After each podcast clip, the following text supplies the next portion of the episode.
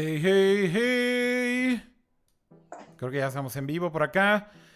Eh, bienvenidos sean a una nueva transmisión de Nerdcore Live. Eh, esto es Nerdcore Podcast eh, y como ustedes saben es un show de tecnología, gadgets, videojuegos y todo lo que a un geeksillo como ustedes le puede interesar. geeksillos chavos de la web, geeksillos millennials como el chavo güero, geeksillos centennials como los tiktokeros, eh, geeksillos de todo tipo. Y bueno, como ya es costumbre, por acá me acompañan el mismísimo, el estimado, la leyenda, Pato G7. ya no sé cuándo vamos a llegar al límite de nuestras, nuestras introducciones más awkward. Ajá. Pero, esta está ahí arriba, ¿no? Esta está ahí así como up there. O sea, yo, yo llego a un nivel de intento de comedia muy malo, pero Akira está dando una pelea muy sí, Aquí se trata justamente de tirarte del trono de los peores chistes del show. Y eso está muy difícil. No, si hubieran visto las caras que estaba haciendo Akira para probar su audio hace rato, es comedia pura, memes inmediatos. A rato, si lo piden suficiente en los comentarios, quizá lo pueda hacer para que le den speak caption. Pero bueno, pero me da gusto estar por acá otra vez. ¿Cómo estás, mi, mi estimadísimo Pato? ¿Qué hay de nuevo? Un poco cansado porque hay muchas novedades, muchos eventos que cubrir, muchos videos que editar. Literal, yo creo que no voy a dormir editando más rumores de Apple videos por haber, los cuales no vamos a tomar el, tocar el día de hoy. Este, celulares nuevos que tengo ahorita en mis manos, celulares nuevos que vamos a ver la siguiente semana desde Nueva York. Este, muchas novedades, así que pues habrá que empezar y terminar relativamente rápido porque si no, no voy a dormir nada. Bueno, oigan, pues también hay que presentar el mismísimo Kama, Ramsa, el camaleón. ¿Cómo estás, Kama? Pato, tuve que cambiar mi luz ambiental porque tú también la pusiste verde y no puede ser igual, ¿eh? Entonces... Pero mira, lo padre es que afortunadamente mis amiguitos de Philips Hue pues me mandaron estos Hue Play que están... ¿Y por qué a nosotros no? Yo quiero uno. pues, pues, falta que les digamos de, oye, podemos hacer todo esto, porque de hecho está este, todavía... Es que, es que, solo, es que solo el chavo güero va a los eventos, este, Ramsa, la neta es que... Pues yo, estoy, pues, pues, diles, diles, porque yo estoy usando la competencia, ¿eh? Yo estoy usando Liftex, entonces... Si no me mandan menos voy a seguir usando la competencia, ¿eh? Así menos, chavo. Ponlo, ponlo verde, ponlo verde otra vez, Kama, porque parece que aquí les, los está patrocinando Xbox o algo así. Mira, habla otra vez. mira. Entonces ya... yo lo puse así porque es verde Nercor, pero ok, cada quien. Pero no, más bien eh, algo muy interesante que salió de esta plática con Philip. Literal, llevo cuatro años hablando con Philips Hue. Este, y, o sea, ni hacen eventos como lanzamientos, yo los busco de, oye, ¿qué onda? Entonces, por ejemplo, los más nuevos de ellos son estos que son los Free Play. Sí, están bien chidos. Muy enfocados a, gaming. Entonces me dijo los de Hugh, oye, te pongo en contacto con los de Razer México. Yo de, ah, chido. Ah. Entonces ellos tienen muchos, o sea, en México todavía no tienen las compus, me gustaría que tuvieran las compus acá, pero tienen muchos accesorios que obviamente tienen RGB porque RGB All the Things como buen PC Master Race este, y que se conectan con Philips Hue. Entonces tú puedes tener tu computadora conectada con la luz de tu casa y se ve un cero para acá super mamón. Entonces, justo estamos en pláticas para ver qué se puede hacer con eso. Esa es la tirada. Muy bien. Este, pero ya después les digo de, oye, pues mira, ya los en Steam ya los mencionaron, ya hasta le están haciendo competencia a tus luces, así que ponte al tiro. Mientras tanto, nada para Jaime. Pues mira, a mí quién me ah. patrocina, que ni es cierto. Este es el pinche patrocinio ficticio más culero de la historia, güey. Más chafa de la historia, güey. Mira, enseña el product placement más pitero de la historia, cama. Otra vez ponlo ahí a cuadro y habla para que cambie la cámara. Por favor, voz del locutor, por favor. No, no, pero tienes que hablar, cama, si no, no va a cambiar. Ajá. Ah, aquí estamos. Steve Jobs bendice este sagrado alimento que vamos en la misa de hoy a consumir. Qué bueno que no me ve mi mamá. ¿Por qué tienes.? ¿Por qué? ¿Por qué? ¿Por qué? ¿Por qué pones tus totis y estás feliz, cama? No mames. O sea, ve tu cara de felicidad. vamos a poner qué cama y vamos a poner todo del mismo color. ¿Sabes qué es lo peor? Que están bien chiclosos, güey. Yo creo que ya no sirven. Güey, es que creo que son como de Halloween de 2017, güey. Las tienes ahí guardadas, creo que desde entonces, según tú. Es muy posible. Pero mira, lo sigo comiendo. ¿Pero qué caducidad tiene, no dice? Ya están diciendo en el chat que pusieron verde porque es verde totis en pinche color, güey. Ah, claro. No lo había pensado. No mames, güey. Güey, son unos genios ustedes del marketing, güey. Caño. Totis va a mandar unos mails hoy, güey, y a ver estos dos chavos contratados, güey. Paneados de por vida, güey. Cease and desist la marca, güey. Les van a mandar pinches totis, pero con cianuro a los dos, güey, para que dejen de hablar de totis mal, güey. Qué mal. Hace mucho que no los metíamos en nuestro. Oigan, vamos a empezar ya con los temas, porque ya se extendió demasiado este intro. Eh, así que vamos con la primera sección y empezamos con videojuegos, si les parece bien. Vas. Very good.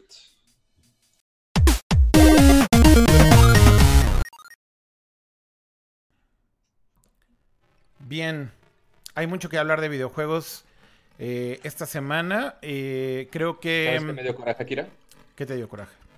No, no canté en la pleca de los videojuegos. Pero ahora estamos en la sección de videojuegos. Muy bien, exactamente. Gracias por avisar.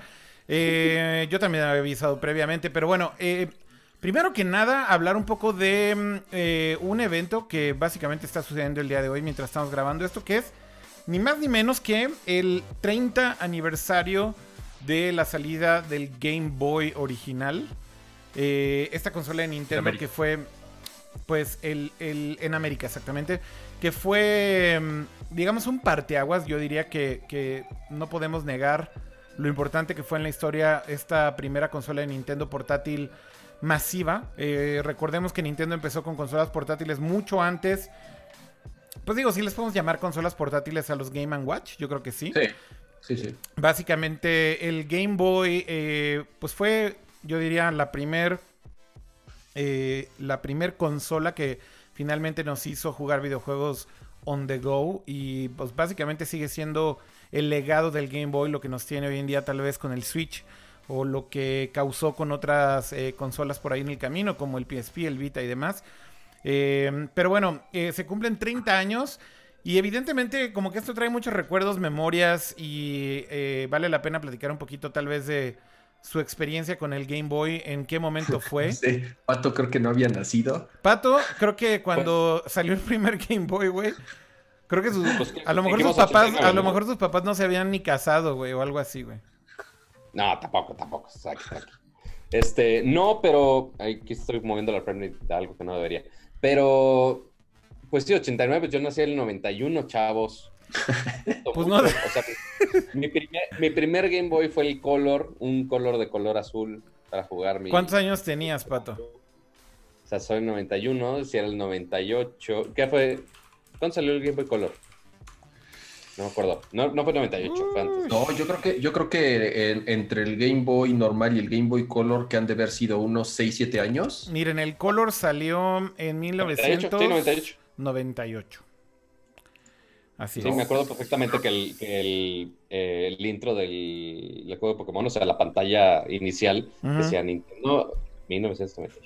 Miren, aquí este están en, tomado aquí de la entrada de Wikipedia, están todos los eh, diseños del Game Boy. Eh, básicamente, pues el Game Boy original ladrillo, que creo que es el que más la gente puede reconocer. Fue lanzado justamente en 1989 y el color se llamaba Off-White. y bueno, pues es obviamente, hoy en día de hecho, eh, si, si ustedes están muy chavos y son, son justamente millennials como Pato, a lo mejor no recuerdan lo grande que era esta pinche consola, güey, porque es un ladrillo, güey. Este, o sea, vaya, estamos como acostumbrados a estas consolas ya ultra delgadas y demás. Pero vaya, el Game Boy era una. Eh, era una consola grande, ¿no? Eh, y además, pues obviamente con todas las limitaciones que tenía por, por el momento en el que era lanzado. Déjenme quitar el tema que está ahí arriba que dice Neuralink y no sé qué. Em, mm. Y justamente recuerdo mucho que de las primeras cosas que, que te molestaban mucho del Game Boy es que no lo podías jugar en la noche, ¿no? Este, o sea, no tenía una pantalla retroiluminada o iluminada. Entonces existía este ecosistema de accesorios culerísimos. Eh, que básicamente eran aditamentos para, ponerle luz a tu Game Boy. Y entre esos aditamentos existe uno que yo creo que es el más infame de todos. Eh, que era esta luz con una lupa. El que tiene ah, las bocinas, el que se abría con las bocinas. No, no, no. Es esta madre. Es, el premium, es el premium, aguanta. O sea, es e, una. o sea, está en la pantalla del Game Boy, se separaba como este, este cacho y era toda una lupa, exacto, como lo estamos viendo ahí en la imagen. El Light Boy. O sea. Y mira, justo arriba está en el color, parece, está como la mutación. Esto parece como un pinche kit de juguetes Mi Alegría, güey. Así de... yo tenía arriba el de las bocinas. No, no, no, pero este es el original. O sea, este fue la primer, o bueno, de los originales, ¿no? Este fue de los primeros intentos. Pero ese era, ese era producto oficial de Nintendo, Light Boy. No, o sea, e, este, estos, por ejemplo, eran licenciados de Nintendo. Ah, ¿Tú tenías este cama, el de las bocinitas? Eh, sí, pero ese, eh, mira, mira nada más esa abominación, güey. las bocinas, güey. Casi un Transformer ahí. Güey, o sea, está cabrón, güey. Este. No, pero, a ver, el original. Bueno, pero a lo que voy con que esto era un. The Wild West. Es que, o sea, ven estas porquerías, güey. O sea, estas eran. Esto, era, esto es como ponerle un poste de luz de, de luz pública a tu Game Boy, güey. Ándale. Que de hecho le conectabas en uno de los puertos, güey, para que. Eh, se alimentara el foquito, güey. se llamaba Warm Light. Sí, también yo tenía. Ah, sí. Ese sí, ese exactamente lo tuve. ese también yo lo tuve. Bueno, o sea, es que es, es horroroso, güey. O sea, estos eran como los Dark Ages de. Game pero, Boy, ¿no? pero, pero era lo mejor, güey. O sea, ya era de noche y te acostabas y prendías tu lamparita para jugar Pokémon. Güey. A ver, no voy a negar que, que sí jugué un chingo con esta lámpara, sobre todo esta, güey. Esta, la lupa, esta, es una basura, güey. Pero con esta cosa, güey, jugué horas y horas y horas, güey. Pues los juegos iniciales, güey, de hecho, ¿no? Este. O sea, ¿qué, juego ¿cuál fue su primer juego de Game Boy? Bueno, pues venía, con, Tetris. venía con Tetris. Ajá, fuera, o sea, además de ese. Pues Tetris y después. Mario Land. Sí, Mario Land. Mario Land era. Puta, güey. Era increíble Mario Land, güey. Yo, yo, la verdad, o sea, me acuerdo perfectamente la primera vez que vi un Game Boy fue en casa de un amigo que se lo trajeron de, de Estados Unidos. Ajá la típica historia, güey, de alguien se lo trajeron a. Sí, sí, me cagué casi. O sea, en mi casa sí había un, un Game Watch por mis papás. sí. yo empecé a jugar videojuegos justamente por mis papás. Ellos tenían las consolas de, esa época. Ellos compraron varios Game Watch. Este, y entonces sí tenían, teníamos algunos en casa.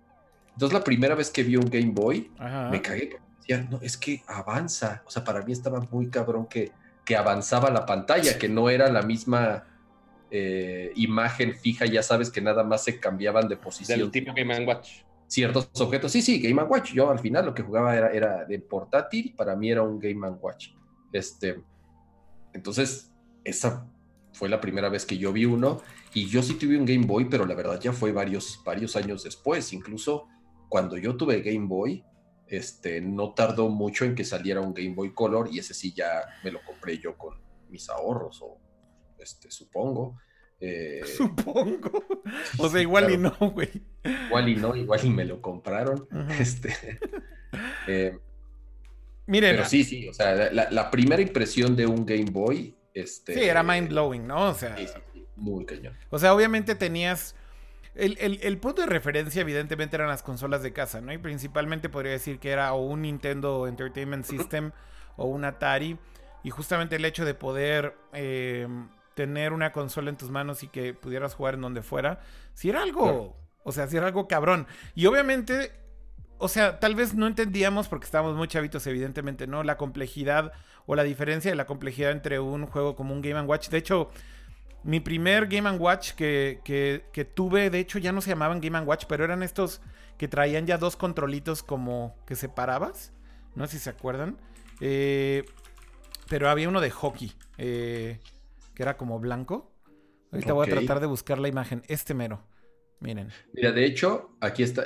Ya, ya pude sacar la referencia de cuando tuve yo un Game Boy. Fue hasta el 93. Y perdónenme por decir esta barrabasada, pero es que en realidad esto ya no era un Game Watch, pero bueno, era el principio más o menos similar de un Game Watch, pero estoy hablando de esta cosa, el Donkey Kong Hockey. Mm, no, ese eh, nunca lo había visto. Esa cosa fue, de hecho, el como la primer consola portátil que tuve de alguna forma. Eh, y justamente, pues era súper sencillo, ¿no? Era como una especie de ping pong. Pero era igualito que los Game Watch, o sea, era una pantalla eh, de, de eh, ¿cómo se llamaban estas pantallas eh, de los relojes? De calculadora. Sí, pero tiene un nombre, TFT, creo. No me acuerdo el nombre de la tecnología. Em, y justamente lo único que podías hacer era subir, bajar y moverte hacia los lados. Lo interesante es que traían estos controlitos, pues que justamente simulaban pues una especie de mando ahí, este, como para cada persona, porque esto era para echar la, reta, ¿no? Entonces justamente el, punto es, no entendías la complejidad, pero evidentemente cuando este tipo de juego lo comparabas ya con un Game Boy y veas un Tetris, sí notabas la diferencia, evidentemente, ¿no? Este, o con, un... O con cualquier otro juego, ¿no? sí, o sea, exacto, con Mario Land. O sea, el, punto era, era notoria la diferencia entre estos principios de consolas portátiles. Cristal líquido, me están diciendo en el chat, gracias a Jaime, Jaime Israel. Y por cierto, voy a poner aquí el chat rápido. Pero sí era de cristal líquido, exactamente. Yo dije TFT, eso ya no, sé qué estaba hablando, pero tal cual de cristal líquido. Em, y bueno, la diferencia era abismal, ¿no? Porque evidentemente veías los gráficos, cómo se movían, cómo se comportaban, cómo controlabas todo. Y te das cuenta que esto era un gran salto en esto, sobre todo de replicar, insisto, esa experiencia del NES para llevar, ¿no? Y evidentemente también el gran punto de Nintendo era que, pues teniendo las franquicias que tenían y uno de los juegos más populares del, mundo, de la historia y de, y de, los inicios de los videojuegos, sin duda alguna, que fue eh, Super Mario Bros. en el NES, el hecho de ver un, un Mario en portátil, pues era mind blowing, ¿no, Cama? O sea, sí era como, güey, o sea, esto está muy avanzado, güey, ¿no? Sí, no, y de hecho por eso te digo, justamente eh, el, Game Boy yo lo tuve en 93 o 94, porque el primer juego que tuve fue Link's Awakening. O sea, yo cuando vi Link's Awakening y vi que podía tener un Zelda en portátil, dije, no, ya, y ahí no, sé qué hice para que mis papás me, lo compraran por fin. Ese fue el primer, bueno, obviamente el, el es más, creo que ya ni traía Tetris. No sé si ya después salió alguna versión de Game Boy sin Tetris. Yo la verdad no, o a lo mejor me lo compraron usado sin Tetris. La verdad, yo no recuerdo este, jugar Tetris en mi Game Boy o no lo tenía. Fíjate que había una versión del Game Boy que no traía Tetris. Este, ah, solamente era la, consola. yo, yo, yo, de hecho, la que tuve sí traía Tetris, pero sí había una versión que no tenía el bundle. Mm, y era salió un poco después, según el primero que tuve. Y ese lo jugué, puta, hasta el cansancio, ¿no? Digo, a la fecha sigue sigue siendo mi, favorito. Este. Pues justamente es esto, ¿no? O sea, cuando veías esto, insisto, o sea, vaya, aunque era. Era un juego eh, que no tenía color, que pues el audio tenía eh, sus, limitaciones y demás para nosotros en ese entonces era mind blowing, ¿no? El verde pantanoso ese. Sí, el verde, el verde pantanoso tan peculiar de la pantalla del, del Game Boy, ¿no? Pero justo eh, es el principio de todo, ¿no? De las consolas portátiles de Nintendo como las conocemos, realmente es esto. Y, aquí es donde te das cuenta también por qué el Switch es el Switch, ¿no? Por qué tiene como, como todo este DNA de Nintendo, por qué es que todo esto que pareciera tan sencillo, pues en realidad más bien es que una eh, compañía como Nintendo lleva tanto tiempo haciendo estas cosas que ya lo tienen mega mastereado, ¿no? Eh, sin embargo, si, si vemos fríamente esto, güey, y lo estás viendo ahí corriendo en blanco y negro. Eh, ¿Qué tan diferente es, esto a un Mario Maker este, en tu Switch, güey? O sea, obviamente... La misma esencia. Eh, la esencia es la misma y eso es lo que me sorprende, güey. O sea, obviamente la complejidad es totalmente distinta y los avances en la tecnología, los gráficos, sonido, lo que quieras. Pero la esencia es la misma, güey. Y, y 30 años después seguimos jugando este tipo de juegos que tienen básicamente muchos de estos juegos los mismos principios como un Mario, ¿no? Em, porque incluso yo me acuerdo que cuando el, Game Gear, ¿te acuerdas del Game Gear, El, de, Sega? Sí. Yo tuve, yo tuve un Game Gear y la neta no me, a pesar de que era tecnológicamente más avanzado y mucho más poderoso y a color y lo que sea, nunca me atrapó y nunca me gustó y siento que nunca tuvo ese encanto de que, que que toda la vida tuvieron, han tenido los, los portátiles de Nintendo. Obviamente también es eh, por los juegos en, gran parte, pero incluso el hardware, algo este, eh, algo tenía que nunca me llegó a cautivar como las portátiles de Nintendo. Sí, a ver, el Game Gear llegó un tiempo después y evidentemente fue la respuesta de Nintendo a... Digo, la respuesta de Sega al éxito de Nintendo con las consolas portátiles, ¿no? Pero Sí, definitivamente el Game Gear siempre se, sintió como. Como no. Como no tan bueno, no tan perfecto como el Game Boy. Principalmente lo más horrible del Game Gear para mí era que la batería no le duraba absolutamente nada, ¿no? Recuerdo que lo... Yo nunca tuve un Game Gear, de hecho, en su momento, pero recuerdo que un par de amigos que lo tenían, de lo que más se quejaban y de hecho cuando jugábamos, inclusive se lo llevaban a la escuela. Literal, las baterías les duraba creo que dos horas, dos horas y media, güey. Este... No, no, no, creo que no tanto, ¿eh? Ni siquiera. Dos horas. Como una ¿eh? hora y media máximo. Sí, eran... Y eran ocupabas seis baterías AA. Exactamente. Entonces, bueno, justo yo creo que esa es parte de la clave del éxito del, Game Boy, ¿no? Que pues la pinche pantalla en blanco y negro era perfecta para optimizar la batería al más no poder y, evidentemente te da estas sesiones de horas y horas de, gameplay, ¿no, Kama? Pero bueno, em, pues eh, creo que para todos es como memorias distintas y momentos distintos, pero lo interesante es, insisto, después de 30 años, pensar en que estamos jugando a veces juegos muy, muy similares, ¿no? Y con el tipo de, de mecánicas y gameplay tan parecidos es increíble, ¿no? Pensar que algunas cosas se mantienen y justamente eh, eh, no cambian tanto las cosas como pareciera. Por ahí están diciendo en el chat, yo tenía un Game Gear y unas pilas Duracell le duraban dos horas a lo mucho, exactamente. Justo dos horas es lo que yo recuerdo que, que era como el máximo tiempo y órale, a cambiar las pilas otra vez, ¿no? Oigan, eh, un adaptador para ver televisión, me acuerdo. De mucho después, ¿no? El Game Gear. O sea, salió un poco después, no fue inmediatamente. Pero bueno, ¿tú, Pato, algo más que quieras agregar del, Game Boy? O sea, y aparte del Game Boy, aparte de que fue legendario desde su lanzamiento para toda la industria de videojuegos móviles, duró un chingo de tiempo la marca. O sea, porque el último que salió, si no me equivoco, entre versiones del Game Boy Micro, el Advance SP, este, que se doblaba tipo clamshell, este, y fue hasta, o sea, salieron unos colores hasta el 2006. 2005, 2006, sí. Justamente el estos. Micro, el, micro, el micro fue el último producto de Nintendo llamado Game Boy, ¿verdad? Correcto. Entre el, bueno, el micro y el SP estaban más o menos en las mismas, las mismas épocas. Que por cierto, el, micro para mí es el Game Boy perfecto, eh, debo decirlo también, que todavía tengo ahí este mi micro y, güey, o sea, es la mejor forma de jugar Game Boy by far, güey. Es que este la pantalla, la pantalla está súper bonita porque como es más pequeña, eh, los, los, píxeles obviamente están, son más pequeños, entonces tiene una densidad mayor este, eh, por, el mismo tamaño. Entonces los juegos se ven así súper crispy, güey. Es, es, bien padre jugar en Game Boy Micro. Sí, la verdad, la verdad es, es, tal vez, si te gusta el Game Boy, yo diría que, que es tal vez la mejor presentación. Evidentemente también es súper pequeño. Entonces el hecho que te lo puedes echar a la bolsa y ya, este... La batería recargable, además. La batería recargable, exactamente. Entonces no tienes que estar preocupándote por pilas. Pues es retroiluminado eh, y, y, bueno, pues evidentemente es, es tal vez también el, el, el, bueno, como decíamos, ¿no? el último Game Boy que, que salió.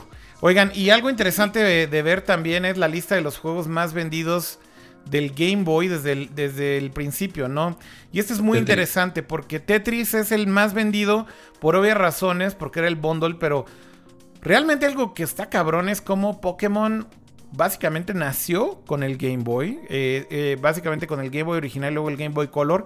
Y ve la cantidad de unidades, güey, que vendió en el Game Boy original, 31 millones 380 mil copias. Eh, y ahí te, esto nos hace de, alguna manera reflexionar y entender por qué Pokémon sigue siendo un, fenómeno, ¿no? Y porque es una franquicia que es tan querida y tan, tan apreciada por los fans. O sea, esto tiene años y años y años eh, y básicamente además vendiendo como si no hubiera un mañana. Si sumas, de hecho, este Red, Green and Blue y Gold y Gold and Silver, estás hablando de más de 50 millones de, consolas, de eh, copias, perdón. Entonces, bueno, ahí tienes Super Mario Land, evidentemente también de los más vendidos, 18 millones de copias. Luego Pokémon Yellow, 14 eh, millones. Eh, luego Super Mario Land 2, que era increíble, 11 millones. Pokémon Crystal, 6 millones. Del top 10 hay 5 Pokémon, güey. Correcto. Esa es, es, una buena forma de analizar esto. Bueno, si, si cuentas Pokémon Pinball también, ¿no? Este. Igual, igual. Pokémon Pinball, que tenía su Rumble Pack también y todo, ¿no? Correcto, integrado. Es, también muy bonito ese. Lo tiene este. Eh, Aiko lo tiene todavía íntegro y la verdad es que es bien divertido jugarlo todavía ese Pokémon Pinball. Eh, y bueno, el 10 es Wario Land Super Mario Land 3, que también es yo creo que de los mejores juegos que se han hecho para el Game Boy. Una, una joya, en serio. Pero bueno, em, inclusive aquí es donde te das cuenta, ¿no? O sea, fíjate cómo Link's Awakening va mucho más abajo en el rank, ¿no? Eh, estás hablando además solamente de 3.800.000 copias. O sea, comparado con... a, lo que voy es que comparado con los otros juegos, tú dirías, oye, Zelda posiblemente era una franquicia súper, súper grande. En este entonces no tanto, ¿no? Este, estás hablando que es el 10% de lo que un, un Pokémon solito vendió. Eh, vaya, o sea, es, como interesante simplemente compararlo y ver cuál fue el impacto original de estas cosas en el, en el Game Boy original. Pero bueno, muy interesante ver estos números y ver como esta retrospectiva y de todos los diseños. Oye, ¿cuál es, cuál es el más raro? El Game Boy Light, ¿no? ¿Te acuerdas del Game Boy Light? Sí, ¿cuál era? A ver, espera. Era, había uno, había ah, dorado este. y plateado. Aquí está. Este, este, este gris que está aquí del lado derecho. Era, era más delgadito. Sí. Ajá. Sí. Yo tuve, yo tuve justamente ese amarillo. Sí, fue justamente pues como una evolución del Pocket, ¿no? Eh, yo diría que sí fue como una evolución del Pocket y es un es un eh, Game Boy un poquito más portátil y obviamente tenía la luz integrada, ¿no? Ese era rarísimo. bastante raro. Es, muy raro, o sea, de eso sí, yo creo que hicieron muy poquitos. Sí, eh, difícil de, encontrar hoy en día, difícil de verlo out in the wild. Posiblemente el favorito de muchos es este, ¿no? El, el color original. El color original, el, moradito. Con todo y su carcasita morada transparente que es súper icónica. Eh, yo creo que es el primer Game Boy de muchos. Eh, yo diría que de hecho, como de, mucha gente que tal vez nació más o menos en las mismas fechas que, Pato, en los mismos años que Pato, yo creo que para muchos fue tal vez de los primeros Game Boy que, tuvieron. Con Pokémon, güey. Con Pokémon. O sea, el, que compraba un Game Boy Color lo compraba para jugar Pokémon, güey. Tal cual, tal cual, tal cual. Muy bien, ¿algo más que agregar de esto del Game Boy o les parece si pasamos a otros temas? Pasemos a otros temas, pues. Pasemos a otros temas. Pasemos a otros temas eh, mientras pongo aquí el chat. Vamos a ver qué están diciendo. Eh, Luis Prieto dice: Hola, chat. Lorenzo dice: Los 90 fue el boom de Pokémon, correcto. Dice Daniel Alcudia: Mi primer Game Boy fue el Advance y era una joyita. El Advance también era increíble, ¿no? Sin duda, un salto abismal de gráficos y capacidades entre el Advance y el Game Boy original. Los gráficos, los cartuchos que eran más chiquitos hay todo un montón de monerías ahí. Sí, y. Creo que tengo todavía mi Advance en, mi casa guardado, si no me equivoco. ¿Morado? Sí, o sea, del traslúcido, pues. No, el Advance. ah, sí, sí, el morado. el morado, fue un poquito después que justamente era este, ¿no? Y este es el que yo creo que más recuerdan del, del Advance. También gran consola, ¿no? Oigan, em, pues bueno, en otros temas de videojuegos podemos hablar rápido de bueno, esta semana varias compañías eh, reportaron ingresos. Que, digo, no queremos aburrirlos con temas financieros, pero como, como ustedes bien saben, cada tres meses o cada quarter, como le dicen los gringos, cada trimestre se anuncian resultados de muchas compañías y en este caso Sony dio bastante de qué hablar esta semana porque anunciaron que finalmente llegaron al número mágico de 100 millones de consolas vendidas en el PlayStation 4 eh, así que, pues un gran logro para Sony. O sea, definitivamente ya no hay forma de que ninguna otra consola de esa generación supere al Play 4. Es la más vendida, es la más popular. Eh, siguen vendiendo como si no hubiera un mañana. Yo estoy seguro que inclusive con el PlayStation 5 a la vuelta de la esquina, seguramente van a hacer lo mismo que han hecho con todas sus demás consolas de hacer un rediseño final del Play 4, eh, hacerlo como una versión slim tal vez, súper barata. Eh, y seguramente van a extender la vida del Play 4 todavía unos eh, dos o tres años más, eh, sin duda. Así que interesante esto, ¿no? chavos de la web. Dos, tres años más, sigue siendo muchísimo tiempo, ¿no? Sí, pero, pero, pero básicamente es lo que han hecho, ¿eh, Pato? O sea, siempre terminan extendiéndole la vida. o sea, creo que siempre la intención de Sony es llegar a los 10 años. y, y, y, básicamente con el Play 3 lo hicieron, con el Play 2 lo hicieron, Y no dudaré que con el Play 4, con estos números que tienen, seguramente van a, van a extenderlo tres años más. Y eso significa o sea, que... 2000, 2000, noviembre de 2013, entonces extender hasta 2023. Yo creo que sí. O sea, yo creo que... Yo creo que todavía lo podrían extender. O sea, todavía este año no hay Next Gen. Así que dirías que todavía está solo sin Next Gen. Yo creo que Next Gen, o sea, Play 5 y el nuevo Xbox y demás va a ser hasta la Navidad de 2020. Eso quiere decir que cuando estén saliendo eh, estas nuevas consolas, podrían extenderlo todavía 2, 3 años más, sin duda. O sea, yo diría que 9, tal vez 10 años es posible con el, con el Play. Más, más o menos son 10 años lo que ha vivido las o por lo menos el soporte que le ha dado Sony a sus, a sus consolas ha sucedido con el Play 1, el Play 2, el Play 3. O sea, es más o menos, a pesar de que, de que ya salió la siguiente generación, eh, le han seguido dando soporte y además se han seguido vendiendo muchísimo. O sea, el, PlayStation 2 hasta hace no mucho era la consola de Sony más vendida eh, hasta que ya lo, lo, rebasó el, el, Play 4. Dos, dos datos interesantes en, en, que surgieron también en, esta, en este la llamada de, como le llaman, de, ganancias. Este, el Play 4 es la consola en la historia que más rápido alcanzó esa cifra. De 100 eh, millones. Tanto el PlayStation 2 como el Wii, que habían llegado a esa cifra, lo hicieron en más tiempo. Ajá. O sea, el Play, 4 lo alcanzó en 5 años con 7 meses. Ajá. Yes. Este, eh, al, Wii creo que le tomó tres años más o algo así. Y la otra es que justamente ahorita por primera vez se vendieron más juegos en formato digital que en físico. Entonces, eh, otra tendencia interesante que, se tenía de cierta forma, eh, ya había dado señales que podía llegar ahí, pero ahora sí por primera vez, el último año, se vendieron más juegos en la PlayStation Store, en formato digital, que en disco, ¿no? y seguramente seguirá así esa, esa tendencia y todo apunta al que PlayStation 5, a pesar de que ellos ya dijeron que sí van a seguir vendiendo juegos digitales, lo que más van a hacer es empujar la venta, eh, perdón, juegos sólidos, lo que más, van a hacer es empujar la venta digital. Sí, o sea, confirmaron que va a seguir siendo formato físico, pero, pero seguramente la, la parte digital seguirá creciendo, ¿no? Oigan, em, importante también poner en contexto esto, ¿no? O sea, que son 100 millones comparado con otras consolas. De hecho, aquí están las consolas más vendidas de toda la historia. El PlayStation 2 sigue siendo la más vendida con 159 millones. Así que, o sea, ojo con esto. El Play 4 todavía está a 60, bueno, 59 millones de distancia del Play 2. Eh, y luego tienes el, el 10. Es que llegó a los 100 millones más rápido que el Play 2. Entonces, lo, cual habla de que entonces sí podrían extender la vida, como decimos, esos tres años, ¿no? O sea, habrá que ver si mantienen ese pace al que van ahorita, ¿no? Luego el 10 con 154, luego el Game Boy, del que justamente hablábamos ahorita que se cumplen estos 30 años, 118 millones de consolas. Y el Play 1. el Game Boy y Game Boy Color, ¿eh? Correcto. Y el PlayStation original, 102 millones de consolas. Y el Wii original, 101 millones. Y eso quiere decir que el club de los 100 millones son solamente 6 consolas, ¿no? Eh, de ahí para abajo, fíjate cómo ya el Play 3 baja considerablemente.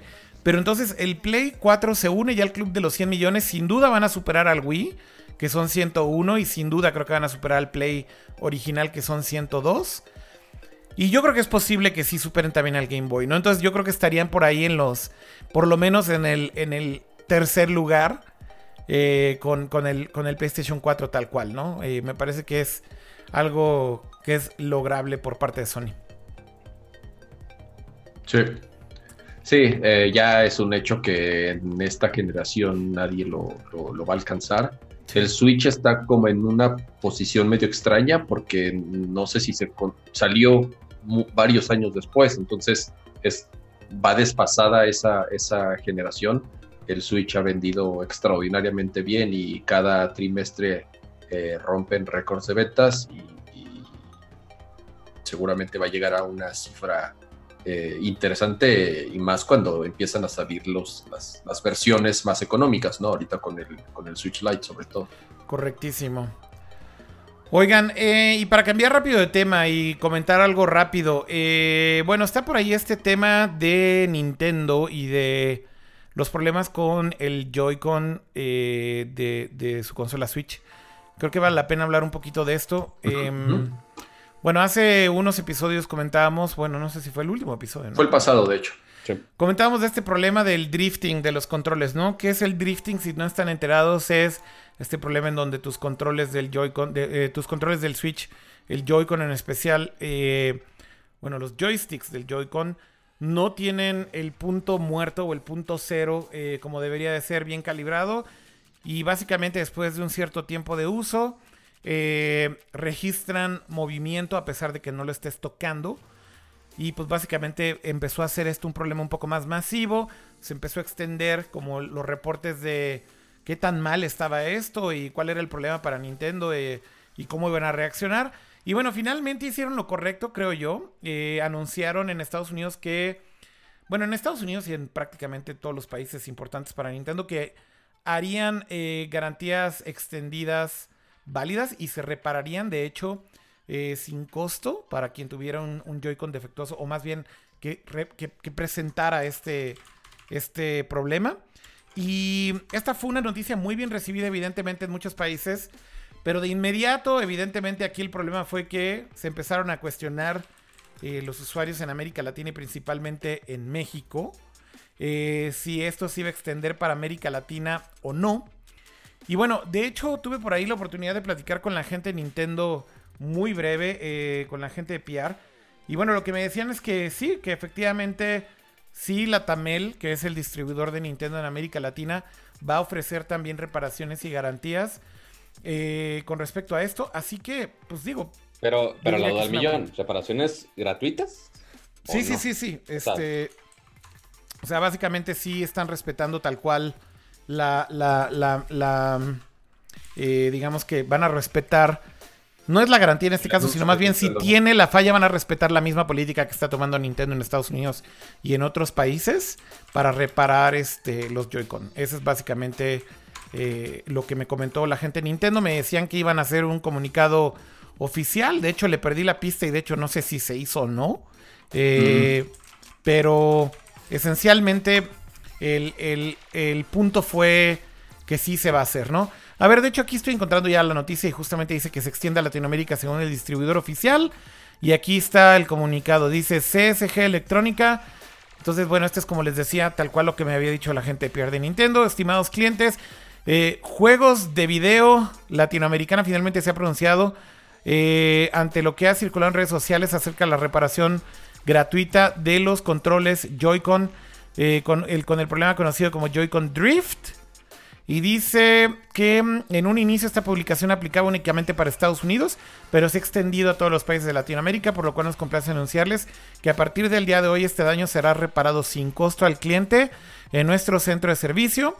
Y dice, el único daño que se repara gratis es el de los análogos. Si un Joy-Con presenta un daño distinto no aplica para reparación. Así que ahí es en donde está. Y en México la Tamel es quien sería encargado de esta reparación.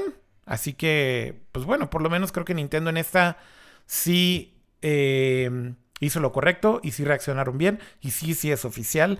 Ya les decía, esto me lo dijo directamente la gente de PR de Nintendo, así que a pesar de mm. que yo no había leído el comunicado todavía, es un hecho, ¿no? Es, bueno saber eso y yo creo que es reciente porque incluso yo en, Twitter que he preguntado eh, a personas si han intentado llevar sus Joy-Cons a reparar o si ya había habido, porque me, me, habían mandado ligas de que sí estaba América Latina incluida, pero yo hasta el momento no había visto ningún comunicado directo de, la distribuidora en México. Y, si no había uno, pues vale gorro lo que diga Nintendo, si aquí no había una postura oficial. Incluso, pero eso te estoy hablando de que todavía antier había gente que me había dicho que llamaban y les decía, no, en México todavía no nos han dicho nada. A ver, ah, no dudo que esto tome más tiempo en México, en América Latina, eso no me sorprendería, Cama. Y no sé si te debería sorprender a ti también.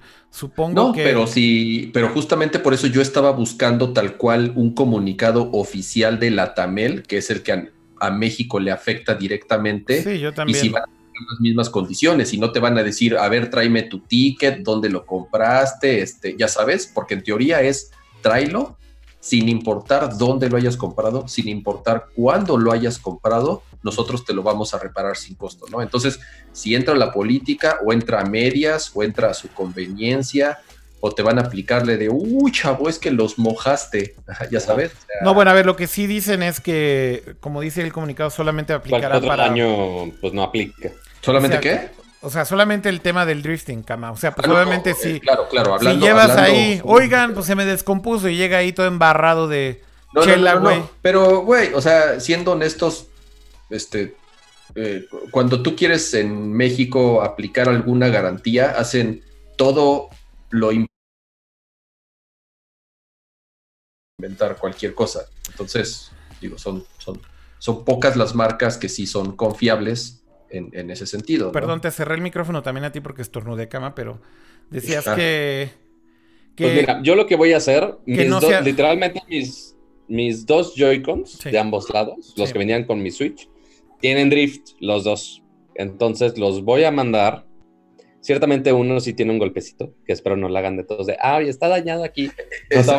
Uy, chavo, se te cayó, te la pelas, ya sabes. Exacto, o sea, aunque no tenga nada que ver con la falla de, ah, y en otro podemos reparar porque tiene otro daño, nada que ver, no sé.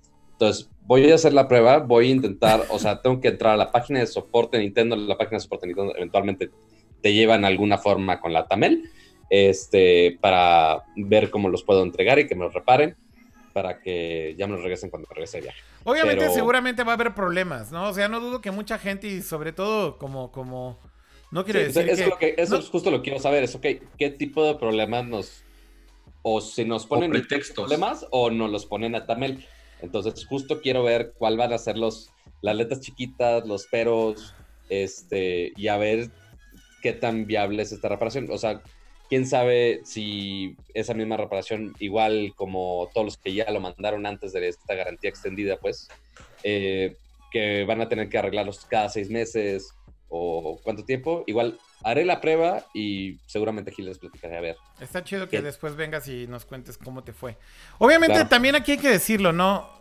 Creo que va a haber abuso seguramente de gente que va a llevar sus controles y, insisto, van a llegar a decir... en México van a pedir hasta el CURP. Sí, pero también en México, güey, van a pedir hasta, o sea, más bien van a ir así todos los casos que te imagines sin ninguna justificación. O sea, justo ahí es en donde también te das cuenta que pues sí hay, hay va a haber de todo, ¿no? Eh, pero esperemos que, pues por lo menos los que sí tienen el problema tengan reparación y la experiencia no sea tan nefasta. Digo, pensando que es la Tamel, seguro va a ser un poco complicado, ¿no? Y digo, vamos a ver, porque yo sé que, ok, aquí en la Ciudad de México yo sé que los puedo reparar y puedo ir a un cierto lugar. Si no me equivoco, está por viaductos, si no me equivoco. No, están ahí en la del Valle, en eje. Ándale, justo. Este, si no, digo, no sé qué tan público o no público sea el dato, pero bueno, ahí está el centro de servicio y ahí los llevé alguna vez para arreglar lo del Bluetooth del Joy-Con azul. Ajá. Este, y pues lo voy a llevar, pero quién sabe a nivel nacional de si los tienes que enviar, pagar el envío, que te lo reciben, que te lo arreglen, que te lo Es un show. O sea, ahorita tengo la ventaja que estoy aquí, los puedo llevar yo físicamente. A ver, toma, arreglarlos, bye. Este, pero igual les platico a ver qué novedades hay por ahí. Chido. Pues bueno, ya esperaremos a ver qué, qué es lo que qué es lo que sucede y nos cuentas por acá, este Pato. Pero insisto, es mejor que hayan hecho un pronunciamiento que ninguno, ¿no? O sea, también. Ciertamente. O sea, también pudo haber aplicado la tamela de, uy, no, chavo, acá no aplica, güey. Y la neta creo que hubiera estado mucho peor, ¿no? Así que, pues por lo menos... yo, sé que, yo sé que pues, posiblemente Kame aquí ya tienen mucha más experiencia o malas experiencias con la Tamel. Yo la verdad no he tenido que lidiar por ellos porque frontera, bendito sea el Señor. Este, pero... chavo este güero, chavo güero aplicando la, la la White o sea, de, arreglar las cosas, de mandar a la Ciudad de México, que me lo arreglen, esperar a que llegue, que llegue una madre así, a viajar tres horas a McAllen y que ahí me lo arreglen en cualquier vez que Problemas de primer mundo. Ajá, pero pues ya no puedo, ya no tengo estas cosas por venir a la pegada capital, pero pues bueno, ni modo, unas por otras. Ya están diciendo este ahí en el chat que ya le andan diciendo algunos que como lo compraron en línea, no aplica. Ah. No, chavo, ¿Ah, es que lo compraste en línea. Bueno. entonces no, no, aplica. No, porque lo compré en línea. Pues, ¿Quién sabe, eh? Está No, raro. O sea, no dudo que también pasen ese tipo de cosas, ¿eh? O sea, de verdad no lo dudo, güey. O sea, habrá que ver si hay algún pero. O sea, imagínate que fuera de, ah, oye, lo compraste en Amazon, pero, ah, este fue importado por Amazon US. Que como vimos eh, en el Prime Day estaba, estaba más barato el- la versión importada. Entonces, a, a ver qué peros hay. Ya, ya averiguaremos y ya les platico qué. Está bueno, Pato, ya nos dirás. Eh, yo ando aquí mientras editando el layout del podcast en vivo y todo. O sea, no se preocupen si están viendo ahí que se mueven las cajitas. Soy yo, soy yo moviéndole. Oigan, por aplicar Eh, la falluquiña, poquito, ya están diciendo aquí que si, si, si, dice aquí Eric Z, si no te costó más de 8 mil varos, no entra en garantía, chavo.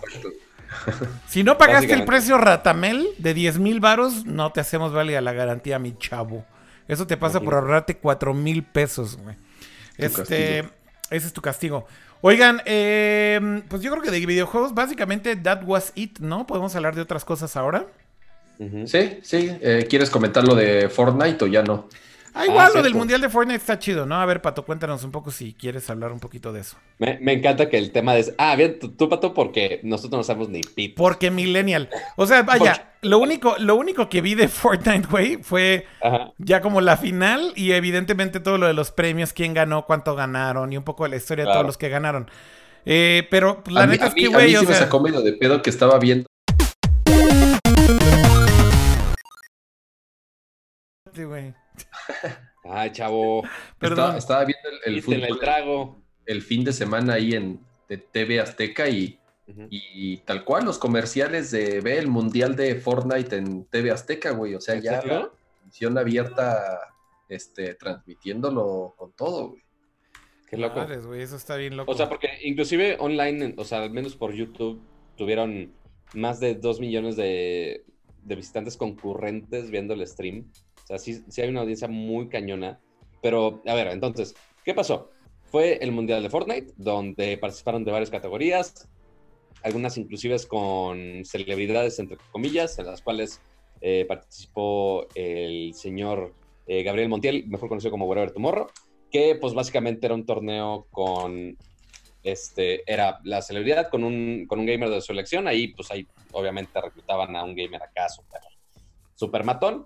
Este, que de hecho él quedó en tercer lugar del, torneo mundial. Entonces, felicidades y qué cabrón.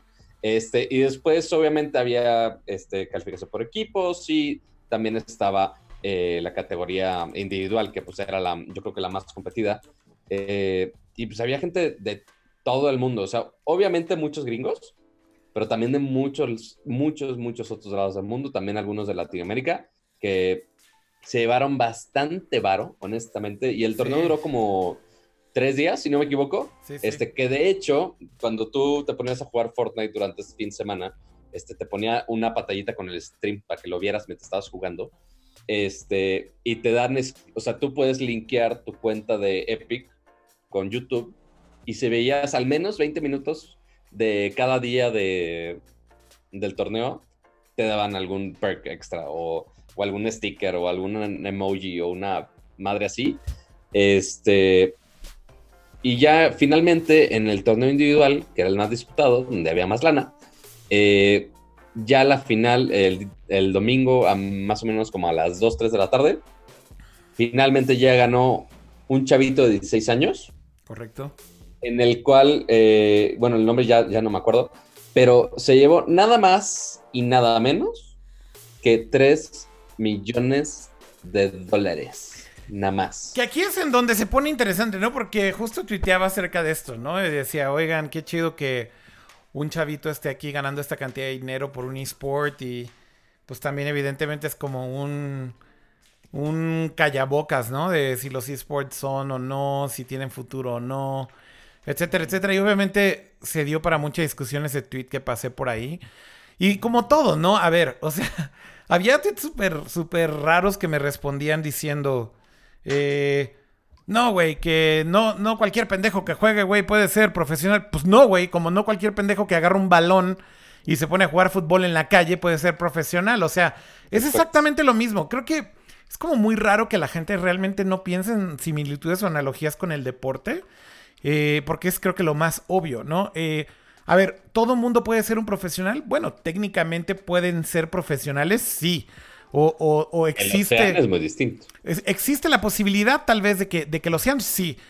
Evidentemente habrá eh, jugadores, como lo hay en los deportes, como un futbolista, algunos que tengan mucho mejor talento, mucho, muchas mejores cualidades, tal vez los apoyos suficientes o necesarios para desarrollar esas habilidades y convertirse en un profesional. Por supuesto que así va a ser, güey. No quiere decir, güey, y, aquí es en donde entra como este dilema, en donde mucha gente, tal vez de generaciones más grandes, ¿no? Me respondían ese tweet diciendo, ah, o sea que lo que estás diciendo es que los niños les pueden decir a sus papás que pueden jugar horas y horas como pendejos y por eso son profesionales. No, güey. O sea, eh, el, el punto es, yo creo que cada persona, cada individuo y cada jugador al final es totalmente distinto. Algunos tendrán el talento y la habilidad, algunos tendrán, insisto, las facilidades. Algunos tendrán el apoyo de sus padres, otros no, güey. Igual creo que eso pasa con los deportes también. O sea, hay familias que evidentemente cuando su hijo les dice, papá, yo quiero ser futbolista, cuando sea grande le dicen, no seas pendejo, mijo, lo único que puedes hacer es estudiar en la universidad, bla, bla, bla. Como la historia típica mexicana, ¿no? Tal cual. Y esto, y, también de asiáticos, ¿no? Y, o sea, es lo mismo. En todos lados es lo mismo. Y creo que eso no va a cambiar y yo creo que la discusión no es esa, ¿no?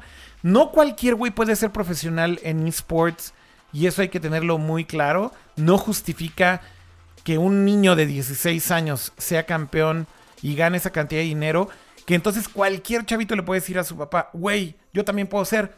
Maybe, puede ser que sí, pero también hay que ver, a ver, Vamos a ver, güey, chavito. ponte a entrenar y vamos a ver hasta dónde llegas en un torneo. Vamos a ver qué tal en, juegas en línea y demás. ¿Sabes qué, güey? No tienes talento, no eres bueno, bla, bla, bla. Pues posiblemente no sea lo mejor para ti. Y yo creo que es interesante como esa... O sea, quizá, quizá puedes practicar, mejorar y ya calificar para algún torneo regional o en el torneo al menos del de la Plaza de la Tecnología. Yo qué sé, güey. Este, y no, no es como que los chavitos entran al mundial luego, luego. Obviamente es como entran a diferentes gamas para participar, para claro. Hay gente que le dedica más tiempo este, y ganó práctica para ser súper chingón. Hay gente que nació gente súper chingona de así con alguna habilidad rara, o sea, hace para cualquier deporte.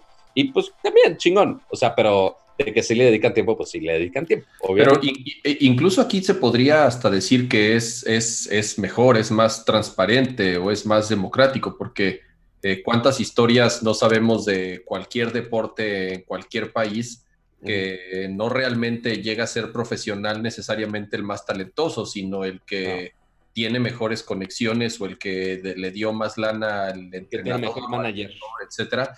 Y en, eh, y en cambio aquí, o sea, al final del día cualquier persona puede participar. Obviamente hay filtros y obviamente hay eliminaciones, pero, pero no, no este, no tienes todas las barreras de entrada que tienes, por ejemplo, en el fútbol, ¿no? Es a lo que te refieres, Cando. O sea, en, el fútbol no puedes decir, quiero competir con los profesionales eh, de la primera división simplemente porque quiero, güey. O sea, no puedes, güey. Porque yo creo que soy bien chingón, ajá. Exactamente. Entonces, ahí con lo que te refieres es que por lo menos en los esports tienes mucha más apertura para que cualquier persona lo intente, por lo menos, ¿no?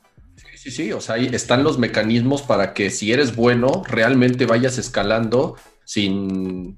O sea, sin tener un representante, ya sabes, o andar este, ahí sobornando a medio mundo. Claro. Independientemente si juegas en la consola más cabrona, en la PC más cabrona, si juegas desde el celular, si juegas en tu celular de dos pesos, este, y posiblemente sin tener que pagar tanto por registrarte en una liga. Este, ya me estoy metiendo a otros temas, dramáticos.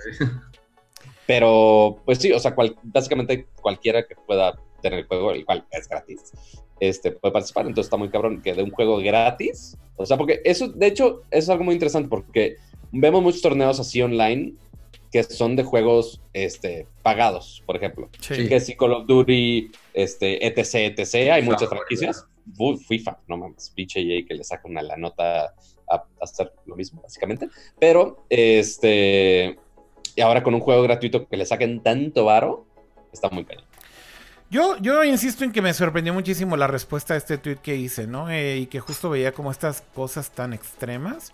Hay mucha gente que de verdad lo ven como algo súper negativo, ¿no? Por ahí un buen amigo, de hecho, me argumentaba que...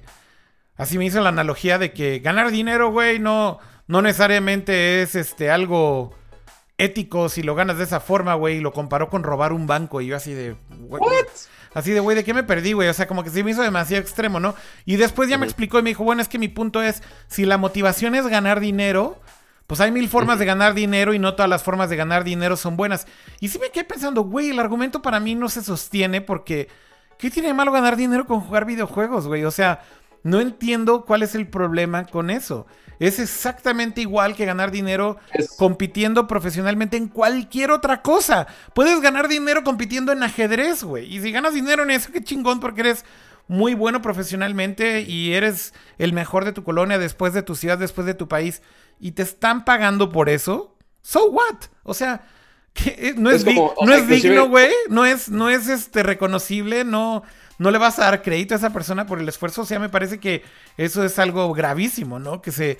que yo creo que ya ni deberíamos de estar discutiendo de los esports, vaya. Eh, o sea, inclusive comparándolo con sus industrias es. Güey, hace 10 años, es de, güey, ¿cómo que te están pagando dinero por hacer videos? No mames, que, o sea, es un robo, no sé.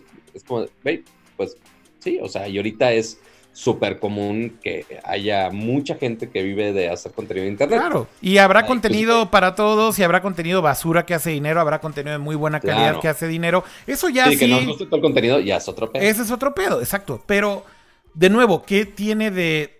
O sea, ¿no es digno ganar dinero haciendo videos en YouTube? Por supuesto que lo es, güey. O sea no, no tiene nada de malo y es como igual es de digno ganar dinero con un Patreon, no sé.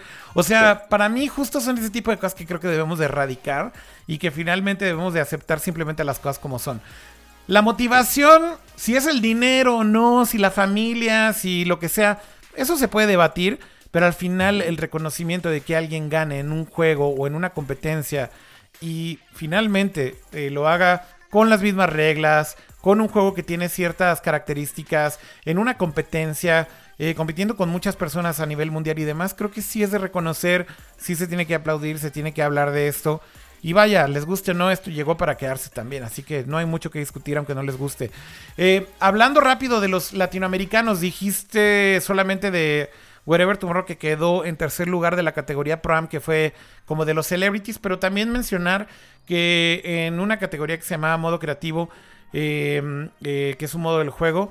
Eh, esta chavita que es streamer en Twitch, eh, que se llama Danian Cat, quedó en séptimo lugar y se ganó nada más y nada menos que 250 mil dolaritos ahí junto con un brasileño. Ahí nada más. Em, y el mejor clasificado de la categoría individual de América Latina, que dio mucho de qué hablar, fue mi tweet, fue King, que tiene 13 años y es de Argentina. 13 pinches años y ganó 900 mil dólares el chavito. O sea, güey, otra, otra cosa que también me discutían es, güey, 900 mil dólares, no sé qué, ganó jugando un videojuego, bla, bla, no significa nada en su vida. ¿Really? Güey, o sea, a ver. Ya quisiera yo, güey. ¿Qué, clase de comentario? Ya quisiera tener ese dinero, cabrón. ¿Qué clase de comentario tan miserable, estúpido y limitado, güey? Es decir, que no significa nada, güey, en su vida, güey. Cuando hay gente que en su puta vida, güey, va a poder hacer esa cantidad de dinero trabajando toda la vida. Es increíble cómo hay hate estúpido por este tipo de cosas, güey. Porque no les cabe en la cabeza, güey, que un niño de 13 años ganando en un videojuego gane esta cantidad de dinero. Life is not unfair. No es injusta, güey. Lo único es que ustedes están simplemente, o sea, los que se quejan de eso, mostrando ardidez, güey, por el éxito de los demás. Eso es para mí tan fácil como, como eso. En eso lo resumiría tal cual. No, no, quieren saber entonces cuánto gana un Twitcher exitoso, güey. No, güey. Y imagínate también ahí criticándolos diciendo, ¿a poco ese miserable gana por estar jugando todo el día, güey? Este, pues sí, güey. Es entretenimiento también. So what? Pero bueno, ya creo que hablamos eh, bastante de estos temas y ahora sí podemos cambiar de tema si les parece bien. Ya hablamos bastante de videojuegos. Si les parece bien y ahora sí voy a poner la sección de gadgets porque hay mucho de qué hablar de la celular, eh, de la del tsunami de celulares, de la celulariza o del tsunami de celulares que se nos viene en los próximos dos meses. Vamos.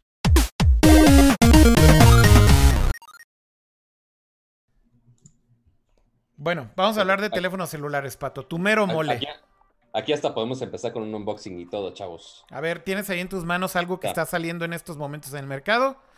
sea, justo este todavía no sale en México. De hecho, que, si no me equivoco, debe salir en una o dos semanas. Todavía no está 100% seguro. Sí, señor. Pero este, los señores del G, pues bueno, me mandaron este que es el G8S ThinQ, que se anunció desde enero, en, eh, cerca de fechas de Barcelona.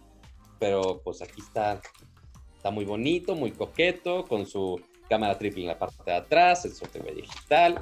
Este, pero algo de lo más curioso de este celular es una función.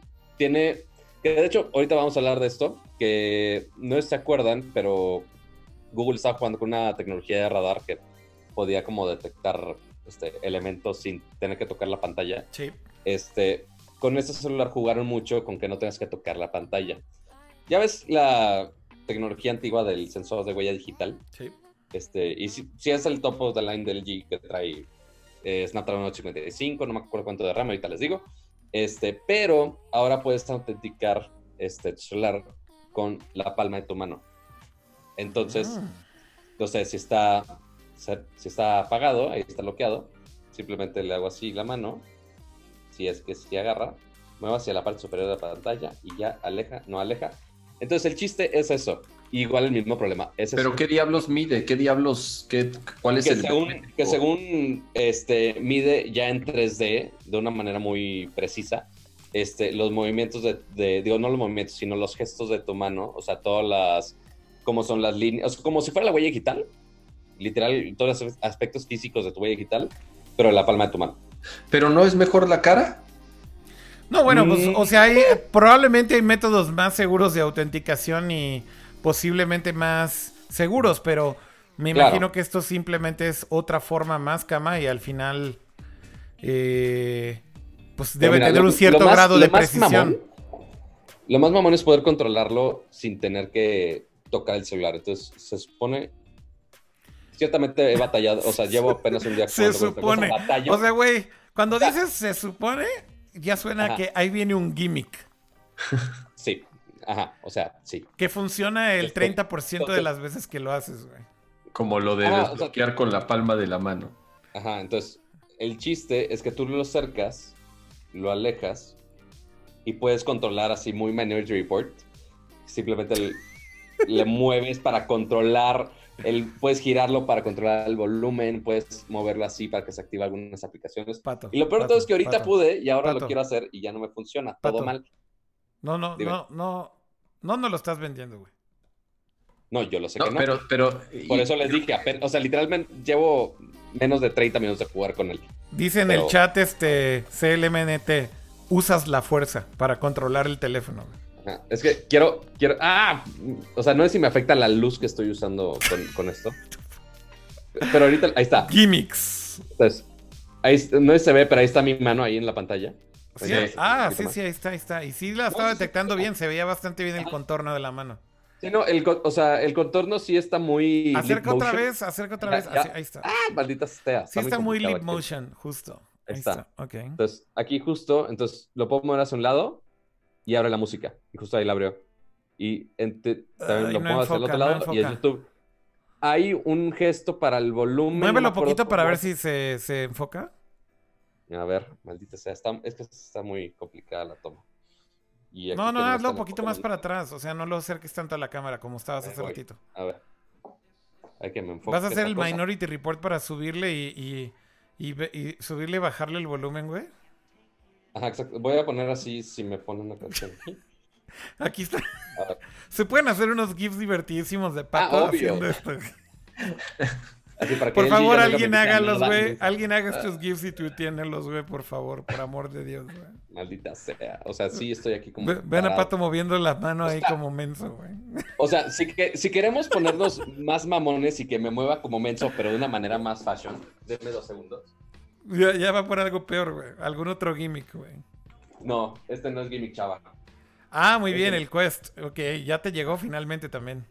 Ya finalmente, de como después de dos meses, ya llegó la fregada. ¿Pagaste impuestos? A mí también ya me llegó, de Eh, hecho. No. No, afortunadamente mm, se lo mandé únicamente Facebook me lo podía mandar a Estados Unidos. Lo mandé a- a- con mi hermano que estaba viviendo allá. Fue a Monterrey, entonces voló con el equipo y ya de, de Monterrey me lo enviaron para acá y ya como si nada. A ver, Pato, mejor háblanos de qué otras cosas hace este LG, eh, porque ahí está, de hecho, ya se ve ahora sí tu mano y se ve como gira. Ahí no lo muevas. A ver, muéstranos cómo cambias de aplicación. Entonces, cámbiate de aplicación. A la izquierda. Sí. Está la música. Muevo a la derecha. Está YouTube. Hay otros gestos que la verdad no me lo sé. Sé que se puede cambiar el volumen, pero no lo he hecho. O sea, vaya, ahí cuando te la detecta, pues ya se veía, se veía bien. Ahorita ya que estaba detectando, sí se veía bien. Pero, sí, o sea, pero está súper gimmick. Esto, o sea, ciertamente es un gimmick, pero ok, funciona a veces. Pero ahí está. Este, pero pues el equipo tiene muchas cosas en sí. Eh, eh, está padre, pero son de esas cosas de, miren, somos los primeros en hacerlo. No sirve para nada, pero somos los primeros. Pero ya vimos a alguien que lo va a hacer muy próximamente. O sea, yo creo que, ese es el tema. Pero ese es el tema y yo creo que sí va a ser mucho mejor, eh, Pato. Ahí nada más quiero aclarar que son dos cosas. Yo lo sé, yo lo sé. a ver, vamos, vamos a hablar rápido ya para terminar del de, LG, Pato. Entonces, este es como el flagship del día ahorita. Todavía no está disponible. ¿Cuándo sale en México? ¿Cuánto va a costar? Va a salir dentro de una o dos semanas. Igual tiene specs de gama alta, Snapdragon 855, no me acuerdo cuánto de RAM, no sé si aquí dice en la caja, creo que no, pero ahorita les confirmo todo esto. Este, y pues es un diseño muy padre, la pantalla está muy chingona OLED, que pues es de la tecnología de pantalla OLED del G, que igual está muy cabrona. Este, y va a costar alrededor de los 16 mil pesos, que para un flagship... No está mal el precio no está nada mal. Sí, el gimmick si funciona o no funciona, X. El equipo en general sí parece tener muy buen precio para lo que Muy bien, y por cierto, algo a recomendar de todos los teléfonos el G, me parece que también este lo tiene, o sea, el, G8 lo tenía, supongo que no se lo quitaron a esta nueva versión del G8 ThinQ. ¿Se llama G8 ThinQ S o S ThinQ? No, no, sé por qué el G se está complicando tanto con los nombres. Sí, ya sé. Pero el nombre es G8S ThinQ. Ok, bueno, el G8 ThinQ, o sea, el que no era ese.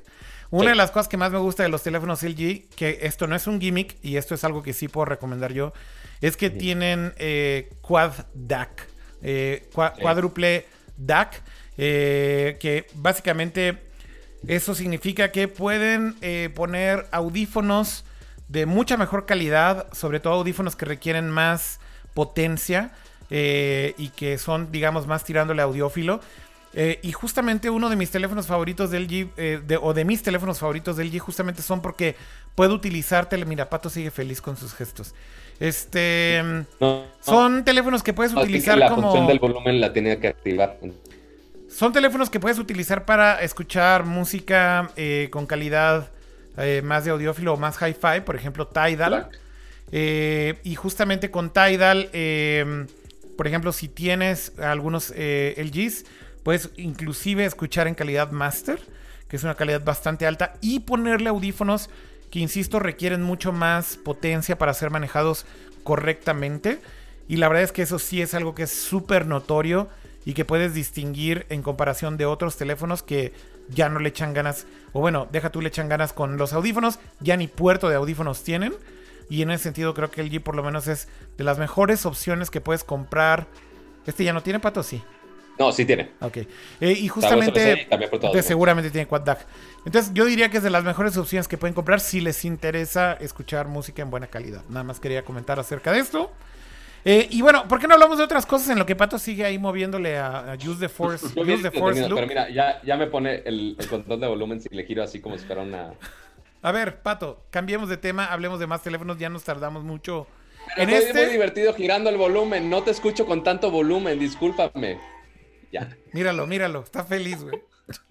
ya, suficiente. Ok. A ver, Pato, esta semana se confirmaron bastantes cosas que no son rumores del Pixel 4, porque básicamente Google, güey, ya está en este modo. Pues más que liqueando, están anunciando todo por partes, güey, porque no son leaks. O sea, Leaks es cuando la compañía no lo anuncia y por otros medios la gente se entera de cuáles son los planes y entonces nos enteramos de manera no oficial cuáles son los planes de dicha compañía. Y en este caso, más bien ya Google dijo, ¿saben qué? Ya vamos a empezar a soltar como los anuncios del Pixel 4. A mí eso me hace pensar que el Pixel 3 no se ha vendido bien. Esa es de hecho mi conclusión.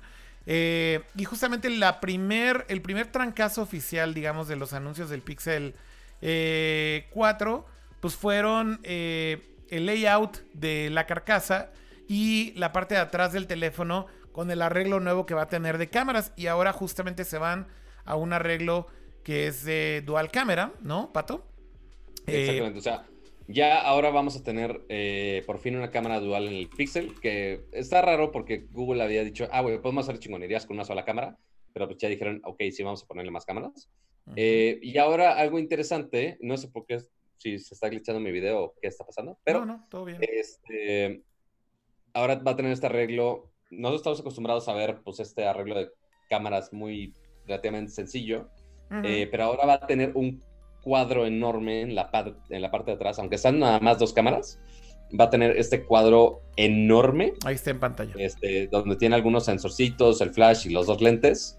Este, y que de hecho todo el mundo está diciendo, güey, pues va a ser igual que el iPhone 11 o el nuevo iPhone o como se va a llamar. Pues en realidad este, este design language, eh, hay que decirlo, el primer teléfono que tuvo este arreglo de forma cuadrada, de hecho, fueron los Mate de Huawei.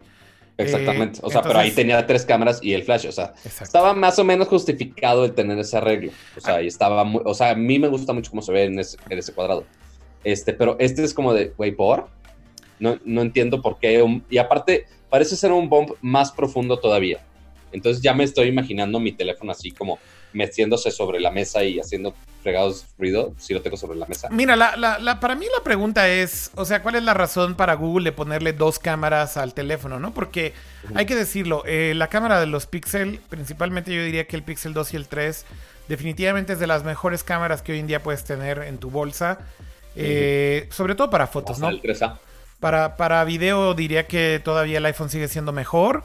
Yo diría que en fotografía eh, digamos que overall, eh, fotografía, digamos, para todo tipo, yo diría que Huawei es mucho mejor con la serie P, o sea, los P20, P30. Fotografía nocturna, creo, creo que sigue siendo mejor el Pixel. Eh, pero por ejemplo, video, insisto, sí creo que el iPhone todavía está arriba de estos teléfonos. Sin embargo, ya como que cada uno tiene una especialización distinta.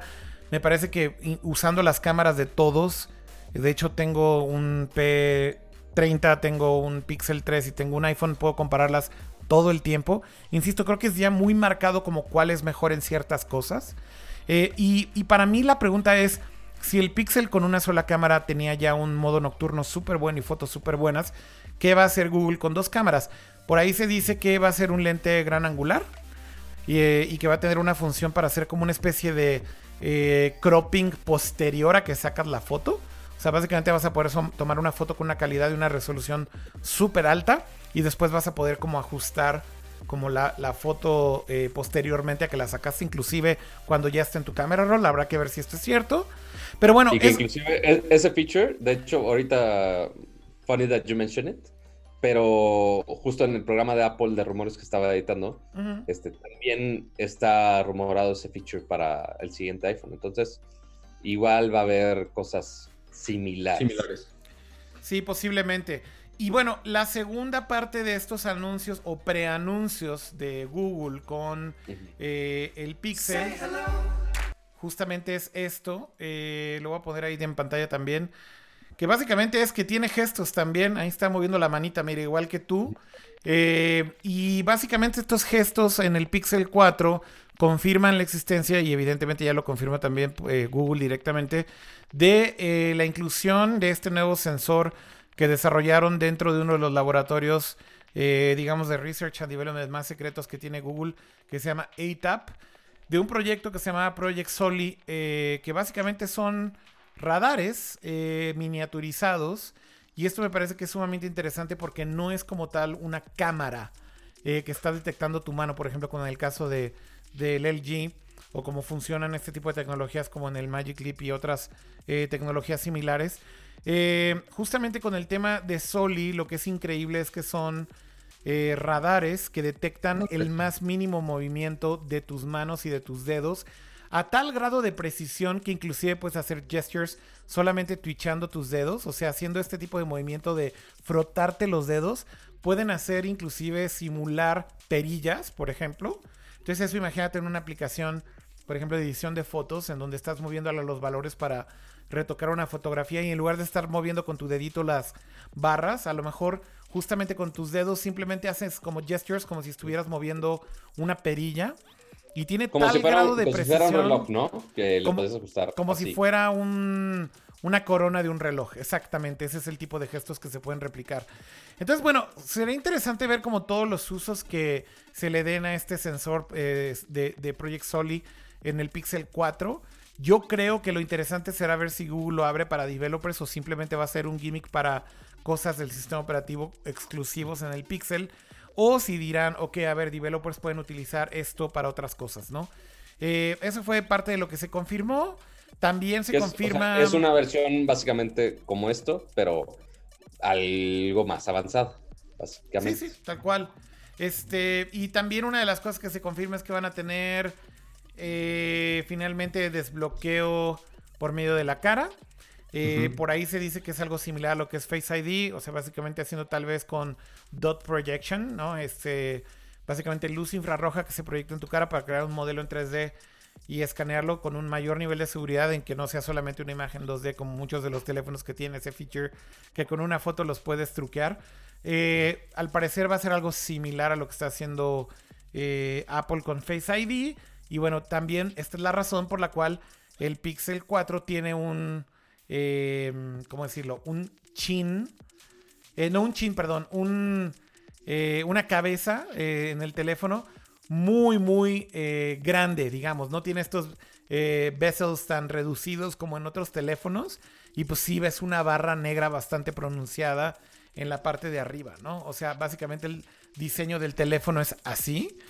Y esto es para Pero ya acomodar con todos el los... notch. Sin notch. O sea, básicamente aquí lo que está diciendo Google es acomodar todos los sensores en la parte de arriba. Soli, el proyector o escáner 3D que vayan a usar para el desbloqueo de cara, la cámara frontal, el speaker, etcétera, etcétera. Todos alineados ahí, digamos que en esa parte de arriba, ¿no? Así que, pues es lo que es. Eso será el Pixel 4. Ahora, ¿cu- cuán- cuánto falta? O sea, ¿cuándo sale? Cu- eh, No es muy pronto que ya se sepa todo casi y, y falta bastante tiempo, ¿no? Para el evento. Pues no es que se sepa todo, más bien es que Google está O sea, preanunciando todo justo. O sea, Pixel 3 fue en noviembre, el 1 de noviembre de 2018. Sí. Entonces podemos esperarlo más o menos para las mismas fechas. Sí, este año. finales de octubre, principios de noviembre. Sí se están adelantando mucho. Yo creo que la estrategia de Google es robarse un poco la conversación, aunque falte para su lanzamiento. Porque recordemos que esta es la época en donde vienen todos los lanzamientos fuertes a finales de año. No viene el iPhone en septiembre o los nuevos iPhone en septiembre. Viene el nuevo Note eh, en semanas. Viene el nuevo Mate en Semana. En un par de meses. El Note es un- en una semana.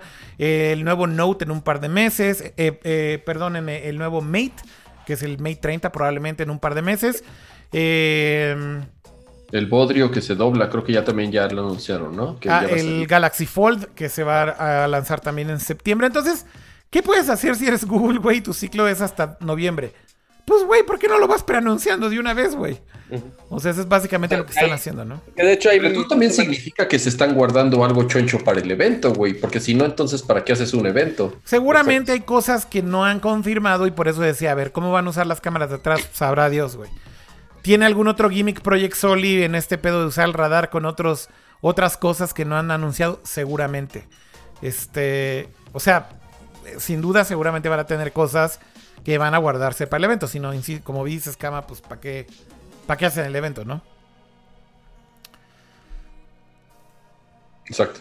Ya se quedaron bien callados, ya no quieren hablar de Pero, teléfonos. o sea, igual, pues Google ya empezó a hacer esto con su otra línea de celulares que es Pixel 3A, que son la versión económica, pero con la misma cámara de los Pixel 3. Correctísimo. Este, y pues ya se adelantó un poco porque normalmente esos tienen un evento dedicado a todo lo que es Made by Google. Yes, sir. Entonces, este, justo anunciaron este teléfono, ya robó un poquito de conversión durante este tiempo, ya hay nuevas opciones dentro de su gama de productos, pero ahora el Pixel Choncho, el Pixel 4, supuesto, bueno, sí, confirma el nombre Pixel 4, este, pues tenemos que esperarlo. En el, en el chat ya están celebrando que Kama, güey, dijo el bodrio que se dobla. El, y, y- y Mark dice Galaxy Bodrio. Galaxy Ya, Kama. Bodrio. Ya, Kama. ¿Cómo se llama ese No. Galaxy, Kama? El bodrio que se dobla. El Galaxy Bodrio, güey. Tienes que ponerle el nombre completo. El Galaxy Bodrio. ¿Quién sabe, quién sabe si lo pueda volver a, ver o no en la siguiente semana? Que por cierto, yo creo que, yo, a ver, la próxima semana es el evento de Note. ¿Por qué no hablamos del Note rápido, eh, Pato? Que ahí lo tengo en pantalla. De hecho, por aquí, eh, pues ya publicaron muchos blogs. Esto es hipertextual. Y la imagen, de hecho, es de WinFuture. Así es el diseño de la pantalla del Galaxy Note 10. Básicamente es pura pantalla. Yo creo que es de los teléfonos que mejor screen to body ratio tienen. O sea, la relación entre el tamaño de la pantalla contra el cuerpo del teléfono. Eh, y decidieron ya hacer lo mismo que hicieron con el Galaxy S10. De ponerle este punch hole o este hoyito para la cámara. Eh, y no tener el notch, ¿no? Eh, así que. Es el mismo notch que tenemos aquí en el S10 Plus. Pero, pues, el, para desbloquear la huella atrás o sobre el vidrio? Sobre, el vidrio. Ah, sobre el vidrio como el, como el S10. Como el S10, como el P30 y demás. O sea, hay un montón de teléfonos que tienen eso, ¿no? Pero bueno, el punto es.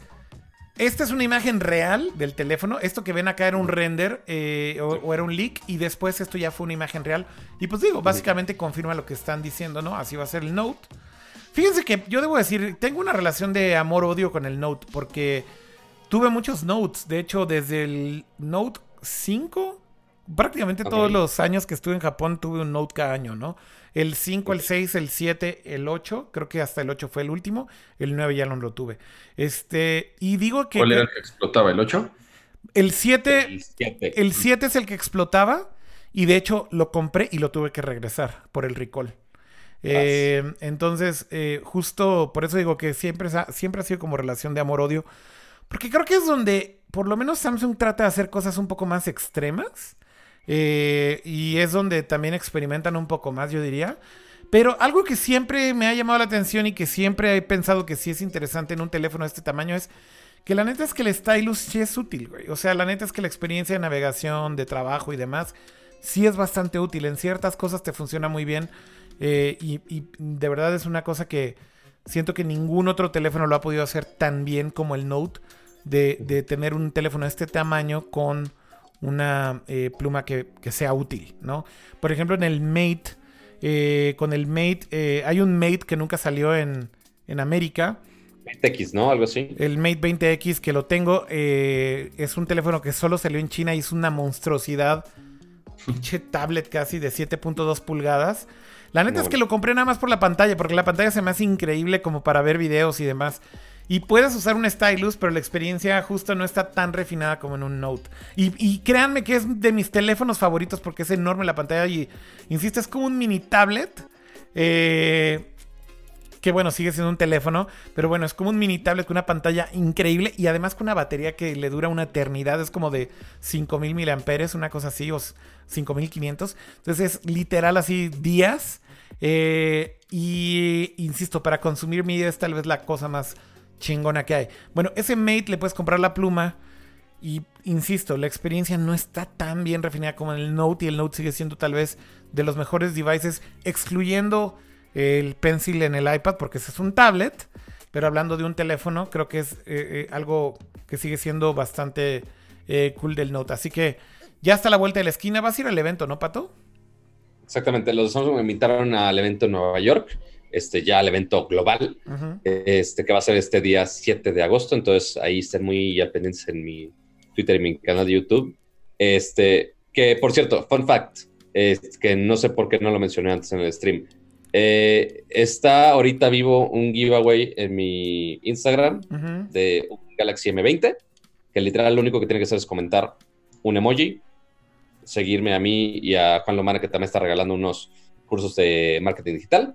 Entonces, si quieren participar para ganarse un celular bien bonito y bien coqueto, pues ahí nada más comenta. Pero bueno, el punto. Instagram. Este, ahí instagram.com diagonal pato G7 no tiene gran complicación. Muy bien. Este, Oye, Pato, por cierto, algo que me llamó la atención de ese diseño que también por ahí se ha filtrado del Note.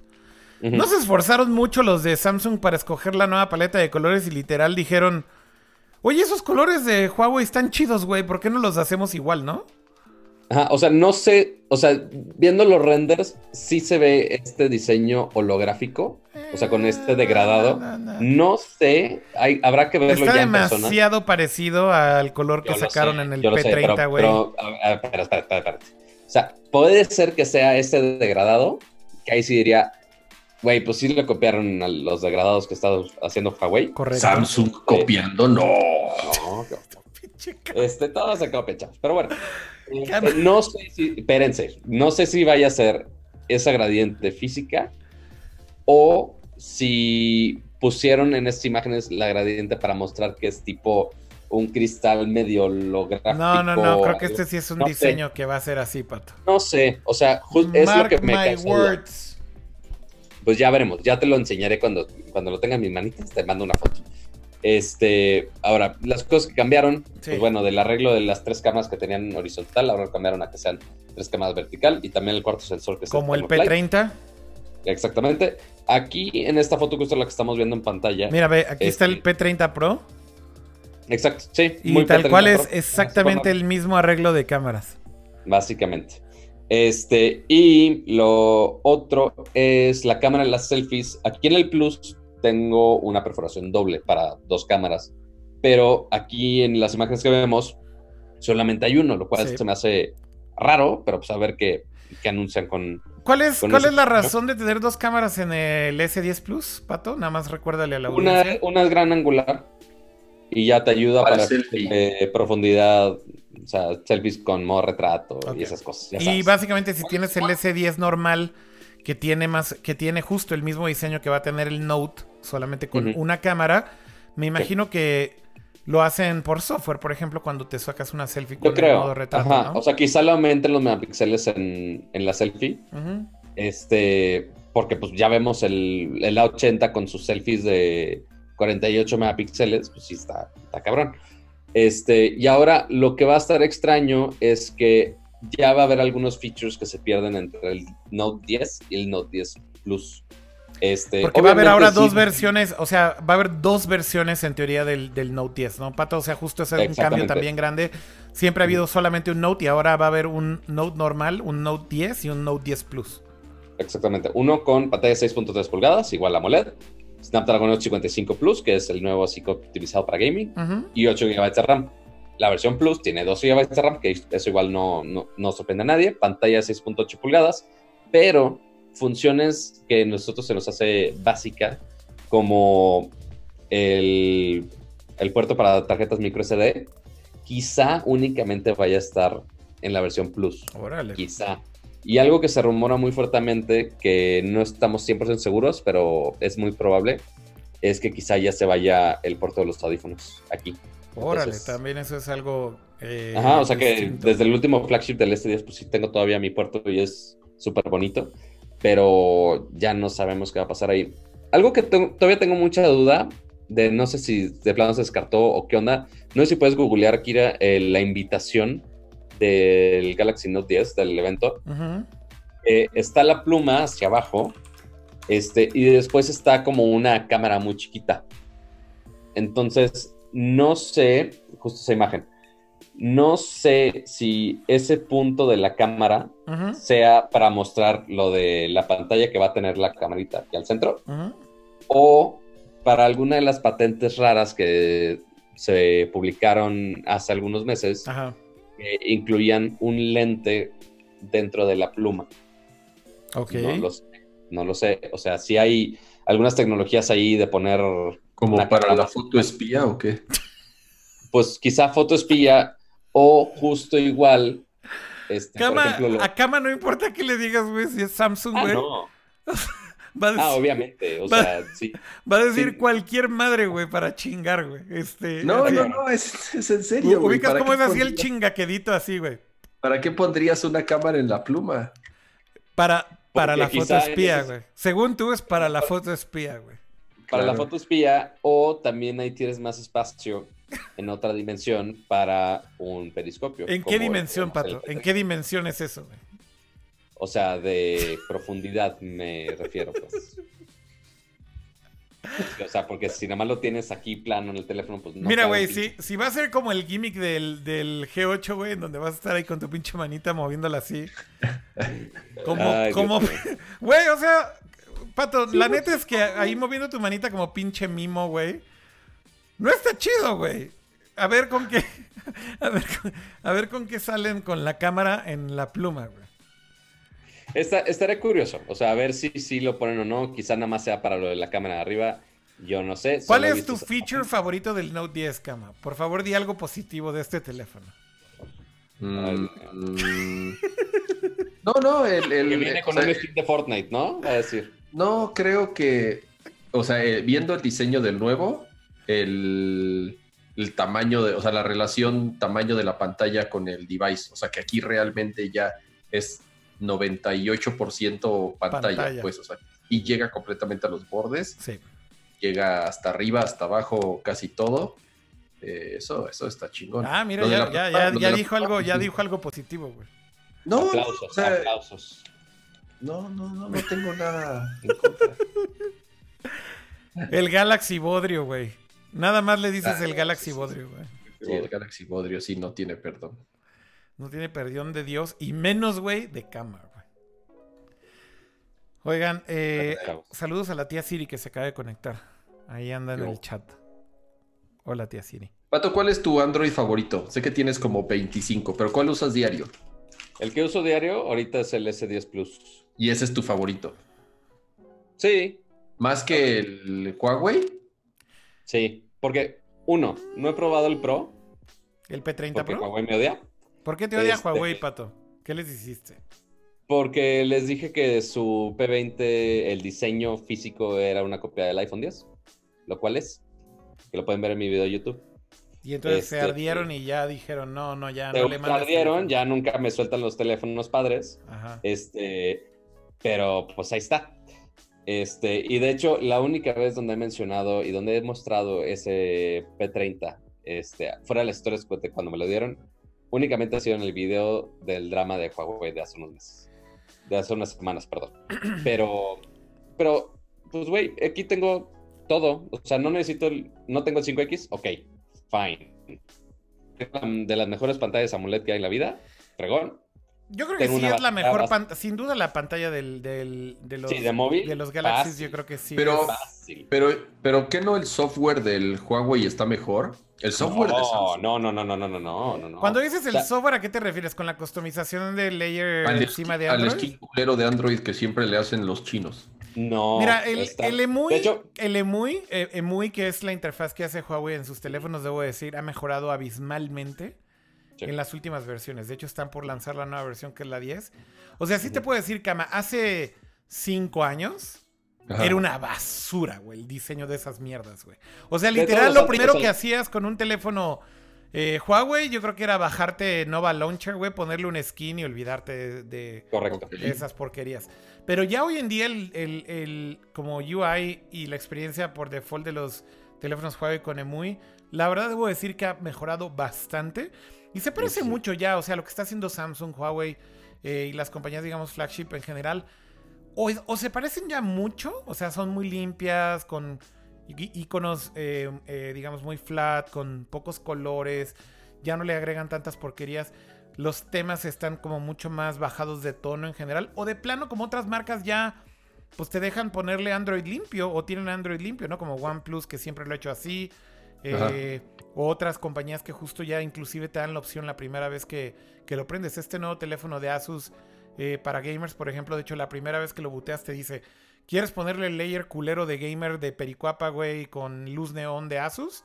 ¿O quieres Android limpio? Y puedes escoger cualquiera de los dos. Entonces, creo que finalmente las marcas sí han hecho un buen esfuerzo en o pulir más sus experiencias propias o darte la opción. por si puedes poner la imagen que te acabo de pasar por el WhatsApp.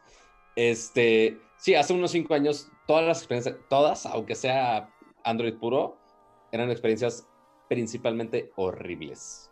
Este, ya últimamente ha mejorado bastante en muchas Pero sigue teniendo su doble software instalado. O sea, sigue teniendo su navegador de Samsung, su galería de fotos de Samsung, su cámara de Samsung. O sea, sí tiene sus apps nativas, sí. Molestan, not really.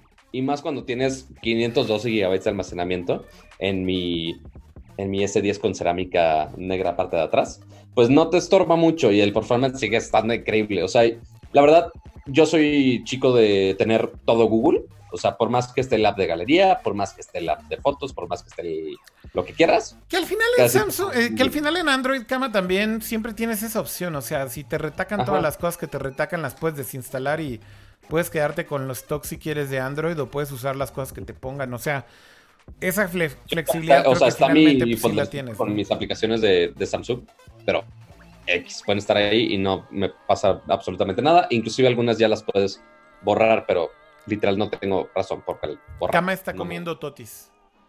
No, estoy comiendo cacahuates porque los totis sí están bien rancios. ¿no? Falta ver si Totis tiene Güey, más cacahuates. Si no, la, nos van a quitar el mención, patrocinio, la, men- la mención de Totis se fue al caño, güey, después de lo que acabas de decir, güey. Ya. Terrible. No, Ese- no, pero ese Totis no patrocinio- culpa de que ese yo los haya almacenado durante meses en no sé dónde. Ese patrocinio que ya se veía venir de Totis, güey, se fue al caño después de lo que acabas de decir, güey. Qué mal. Oye, a ver, entonces, Pero- Ah, hablando... pero ahorita, espérame, Sí, sí. espérame, hablando del software, Sí. yo, para muchos usuarios de iPhone que me dicen, oye, estoy pensando ya salirme de iPhone e irme a Android, ¿qué me recomiendas? ¿Quién haría esa locura? Mira, se Uy, mucha supone, gente, chavo. se supone que esto es lo que dicen los fanboys, esto es lo que dicen los fanboys de iPhone como, como cama. Ajá. Dice, oh my god, I used an Android before, and I can assure you, iPhones are far more superior. Y luego dice aquí, the Android they used. Y es un Android Sí, o sea, como sí. de hace nueve años, güey. No, he, Ajá. us- he usado un Pixel, he usado un Pixel que es como lo, en teoría... eh, A el- ver, y pinche cama, ¿y qué pero le vas a poner a un Pixel, güey? Ya, a ver. No, no, ninguno. ya cuando te pones con el Pixel, ya Akira saca los guantes de box de que, a ver, ¿qué pedo? No, no, no, no, no, para nada. El Pixel, o sea, si yo me cambiara en algún momento, no sé, no, no, no creo que suceda, pero si en algún momento yo consideraría. si yo me cambiara en algún momento, Dios no creo mío. que suceda jamás, güey.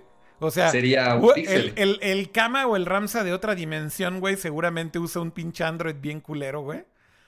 Usa, o sea, No, en otra sería- dimensión, Ramsa trae un pinche Android del Oxxo, güey.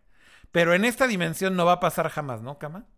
No, y si pasara, creo que sería un Pixel. O sea, O si, si, si Apple dejara de hacer teléfonos, güey, Ajá. te comprarías un Pixel. Sí. Ok, ahí está. Güey. Y ahí Cuando salgan más caros por las tarifas chinas, cuando no Nah, tengan nada eso- eso no lo va a limitar. iPhone, etc, etc. Ya veremos qué pasa. Porque 5G seguramente va a salir en la versión del Note 10, que de hecho ya estaba en la LS10. Y para, pues el iPhone va a salir hasta el 2020, quizá, si les va bien. ¿Quién sabe? ¿Qué? Ya ¿5G? veremos. ¿Eh? Sí, por ejemplo. ¿5G? 5G, Ay, vale madre, O sea, güey. ¿Para qué pinche quieres 5G, 5G si ni hay Lo puedes usar en Estados Unidos en tres cuadras, güey. También, pinche en, tres pato. cua- ¿para en- dos antenas que están repartidas y que se- y si te cruzas la calle ya no sirve, güey. 5G Pero bueno, este año es el gimmick más X, güey, que puede haber, güey. No sirve para absolutamente nada. Pero bueno, de lo que decía es, la gente de iPhone que migra a Android, yo lo, aunque Huawei sí tiene teléfonos muy buenos y a muy buenos precios, yo no les recomiendo de primera experiencia Android, porque tiene muchos peros y muchas cosas escondidas que tienes que mover para que funcione como debe ser. Yo la, este, con el P, inclusive con el P30, imagínate, yo usaba el Mate 10 y el P20 pues, en mi coche y me iba hasta el otro lado de la ciudad. Prendía Waze como una persona común y corriente. Me cambiaba a otro app, este, a cambiar la música, lo que quieras, este, y se cerraba Waze. Así por optimizaciones de batería, Ok. pero no te avisa, no nada, es como de repente, ¿qué? ¿Qué pedo? Este, y si no sabes eso, pues está cabrón de controlar tu experiencia porque no sabes exactamente qué está pasando. Este, entonces, sí la experiencia de Huawei, sí la han ido limpiando, no se me hace la más amigable. Ahorita la de Samsung, igual hace algunos años yo decía, no mames, Samsung le metía un chingo de apps y que TouchWiz y que la madre. Ahorita con el One UI, la neta, está funcionando bastante bien. Es muy simple, no se meten en pedos y funciona. Este, Entonces, normalmente me iría, me iría a stock Android. Obviamente es lo más fácil, pero es difícil de conseguir acá gama alta stock Android. Si no, me iría con algún moto, que pues es casi Android puro. Este, pero ya ahorita las experiencias de, por ejemplo, los teléfonos de Samsung funcionan bastante bien. Las de Huawei siento que todavía le falta un poquito más. Oigan, em, a ver, eh, hablando ya de otros teléfonos ahorita que decías Huawei, pues este es el rumorado también diseño del Mate 30 y el Mate 30 Pro. Bueno, e, esa foto está terrible. Esa foto no la he visto mucho. Más bien. No, pues es que de hecho, a ver, se supone que esto es, de Cinet. Yo edito para ellos. Güey, es de Cinet y ya lo estás eh, negando, güey. Mira, ahí está la carcasa, güey. Y ahí se ve cómo es el pinche diseño, se supone, de la cámara. No sé si es muy vieja la nota. Es del 30 de julio, güey. Ahí está el diseño circular. Ahí está el diseño circular. Sí, sí, pero dicen que esto es súper fake, güey. O sea, lo que más podría ser es justamente este diseño que es el rectangular. La verdad es que si fuera el circular no estoy tan seguro de que me guste, güey. Ese diseño así como de pinche HAL 9000, güey. Y como en este pedo así como del Nokia ese que tiene nueve ojos, güey. Ajá. La sí, neta es, que... el Nokia. No, no, no. No, me, tomas al Nokia al, al, que era con Windows Phone todavía? ¿Uno de los Lumia? No, no, no. Ese Nokia es muy reciente, el de los nueve ojos, güey. Ah, sí, sí, eh, Es Nokia 9, creo. Sí, pues sí, por los nueve ojos. Eh, pero, pero para mí me parece que sí es mucho más parecido a lo que está ahí del lado derecho, que ese diseño rectangular. Insisto, ahí se ve que está una carcasa justamente con esa forma. Y pues lo que dicen es que más o menos así sería el layout, ¿no? Este. Así que bueno, no tan loco. Pero sin duda alguna lo que está cabrón es como la parte de atrás de los teléfonos, pues cada vez está siendo así como más pinche cibernética, güey, porque pues simplemente le están agregando más sensores, más cámaras, etcétera, etcétera, ¿no? En el caso, por ejemplo, del P30, el P30 Pro, perdón, eh, uno de los sensores que además le agregaron eh, desde el P30 Pro y seguramente lo va a traer el Mate también, es este Time of Flight Sensor que justamente mide con mayor precisión la distancia de los objetos, ¿no? Tirando ahí un beam y midiendo el tiempo que tarda en rebotar. Justamente para ser mucho más preciso, sobre todo funciones como el Portrait Mode y hacer que la separación entre el objeto y el background sea mucho mejor, pero también, por ejemplo, para aplicaciones de realidad aumentada. Justamente este es uno de los rumores que hay de Apple para el 2020. Es que le van a poner un sensor de time of flight a la parte de atrás del iPhone también. Eh, y en el caso de Apple me suena que probablemente lo utilicen más para realidad aumentada. Eh, pero justamente habla un poco de cómo muchas de estas compañías han tomado decisiones antes. Como siempre, eh, Apple no es precisamente la compañía que haga las cosas primero, creo yo. y bueno, pues en el caso del Huawei parece del, del, Mate 30, justamente parece que en el caso del Pro va a tener este Time of Flight Sensor en la parte de atrás también. Y bueno, ese arreglo, si fuera real, pues son ahí cuatro cámaras. Este. O sea, ¿para qué necesitas cuatro cámaras? O sea, no sé si alguno de esos sensores sea otra cosa, pero pues tienes tu telefoto, tienes tu gran angular, tienes tu cámara normal y el cuarto sabrá Dios que sea, ¿no? Tal vez es el time of flight justamente. Bueno, eso es eh, con respecto al eh, Mate 30 que llegará yo creo que en un par de meses. Como siempre, eh, más o menos por ahí del mes de finales de septiembre, principios de octubre. Y el último del que podemos hablar pues, son los rumores del iPhone 11, que los rumores cada vez se ponen más raros. Este es de este día, del día de hoy. Y básicamente el rumor dice que el iPhone 11 podría soportar el Apple Pencil. A ver, Kama, ¿qué opinas de esto? Porque está interesante. A ver, creo que un Apple Pencil en un iPhone. Podría buscar algún Nerdcore donde en algún momento casi casi vomitaba la idea de un Apple Pencil para el iPhone. Pero como que tiene sentido, ¿no? En un iPhone eh, grande, en un iPhone eh, tamaño Plus, ¿no? Como el XS Plus, eh, yo creo que sí se justifica un poco, ¿no, Cama? O no sé si sientes que la pantalla es muy pequeña. Puede ser. Siempre, siempre van a hacer mención de cuando Steve Jobs se burlaba de los teléfonos que utilizaban un stylus para ser controlados. Eh, pero creo que son utilidades muy diferentes. Al final el stylus lo único que era era un, pedazo de plástico que simplemente presionaba la pantalla. O sea, no tenía absolutamente ninguna tecnología detrás.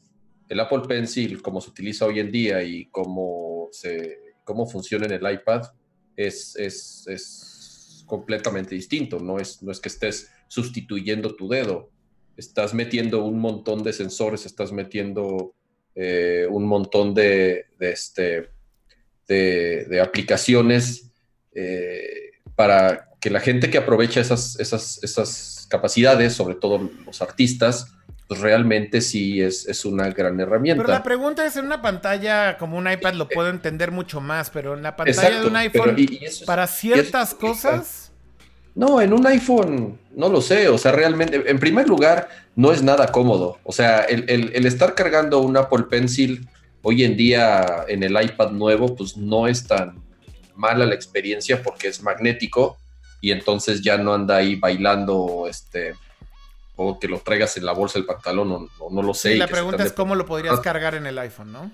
Exactamente, entonces en el iPhone número uno no podrías cargarlo. Yo, yo estoy, yo, yo creo que no es cierto. Yo creo que el, iPhone no va a soportar el Apple Pencil, por lo menos no en esta generación. No lo veo cercano. Tendría que tenga carga reversible por fin este teléfono. Tendría que cambiar eh, la tecnología lo de la carga, Lo de la carga reversible, de hecho, sí está confirmado. Podría ser entonces que lo pudieras cargar con la carga reversible y le pongan unos magnets ahí atrás y lo pegues. ¡pup! Pero está, o sea, es, eh, creo que también es un rumor de eso de que, de que el iPhone va también a cargar. ¿Qué vas a cargar con tu iPhone? Los, AirPods, los Pero a ver, los, AirPods es un, exacto, es una gran razón para que tenga carga reversible para, para los ¿Y el Apple Watch también podrías, ¿no? Pues en teoría sí, pero... No, el Apple Watch no es este... No es Key. Ah, no, es, Key. Es, otro pedo. Chi, Chi, no eh, Key. Chi. Pero, pero tiene razón, el Apple Watch es, otra cosa que no es Chi. El Apple Watch es, otra tecnología. Y incluso el Apple Pencil tampoco es, según yo, tampoco es Chi. O sea. Pues sí, pero eh, no lo puedes poner en un mat de, de Chi para cargar. Pero a ver. Exactamente. Tienes razón. yo, creo que no. Mm, tal vez entonces nada más es para los AirPods. Entonces, con ese punto tú dirías que por eso es que no es factible que, sea real ese rumor del, del Stylus o Pencil o Apple Pencil Support. Porque incluso en el iPhone grande, en el Max, eh, realmente no, le veo ninguna utilidad. insisto, por la practicidad de estar cargando el, Apple Pencil. A lo mejor en un Note, a la gente que le gusta usar un Note, pues medio aplica porque el mismo lápiz se almacena en el, en el dispositivo. O sea, no, no lo andas cargando aparte. En un iPhone, no, un Apple Pencil es mucho más grande porque también tiene eh, muchas funciones, tiene más, este, más tecnología. Eh, yo no lo veo, yo no veo que se pueda utilizar en un, en un este, iPhone eh, pronto. Tendría que cambiar la pantalla, tendría que cambiar muchas cosas para que funcionara la tecnología del Apple Pencil realmente con todas sus capacidades y que no sea simplemente un puntero que te ayude a, a, a cliquear iconos y a teclear, ¿no? Realmente no, no tiene, yo no le veo mucho sentido ahorita. Oye, bueno, el otro punto que sí está ya más que liqueado por todos lados y en todos los sitios y todos los tuiteros y demás es el diseño de la parte de atrás. Que también, pues ya va con ese lenguaje de diseño de pinche Robocop, güey. Eh, con un chingo de ojos, ¿no? Eh, de hecho, como lo decíamos... No me, fascina, la verdad. Sí, ni a mí, o sea, pero pues esto es algo que... Para que Kama lo diga, está cabrón. O sea, se veía venir, ¿no? Porque a final de cuentas no tienes tampoco mucho, muchas formas, ¿no? O lo haces como lo hace Huawei con el P30, que es una línea, o como va a ser el Note. O lo haces como el Mate, que justamente es como un arreglo cuadrado de cámaras, pero...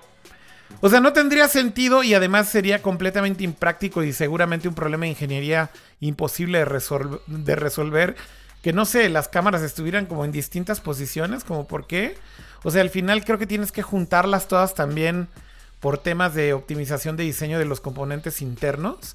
Además de que no tiene sentido que estuviera, no sé, en la parte lateral o no sé, o sea, vaya como que tienes que agruparlos, ese es mi punto, ¿no?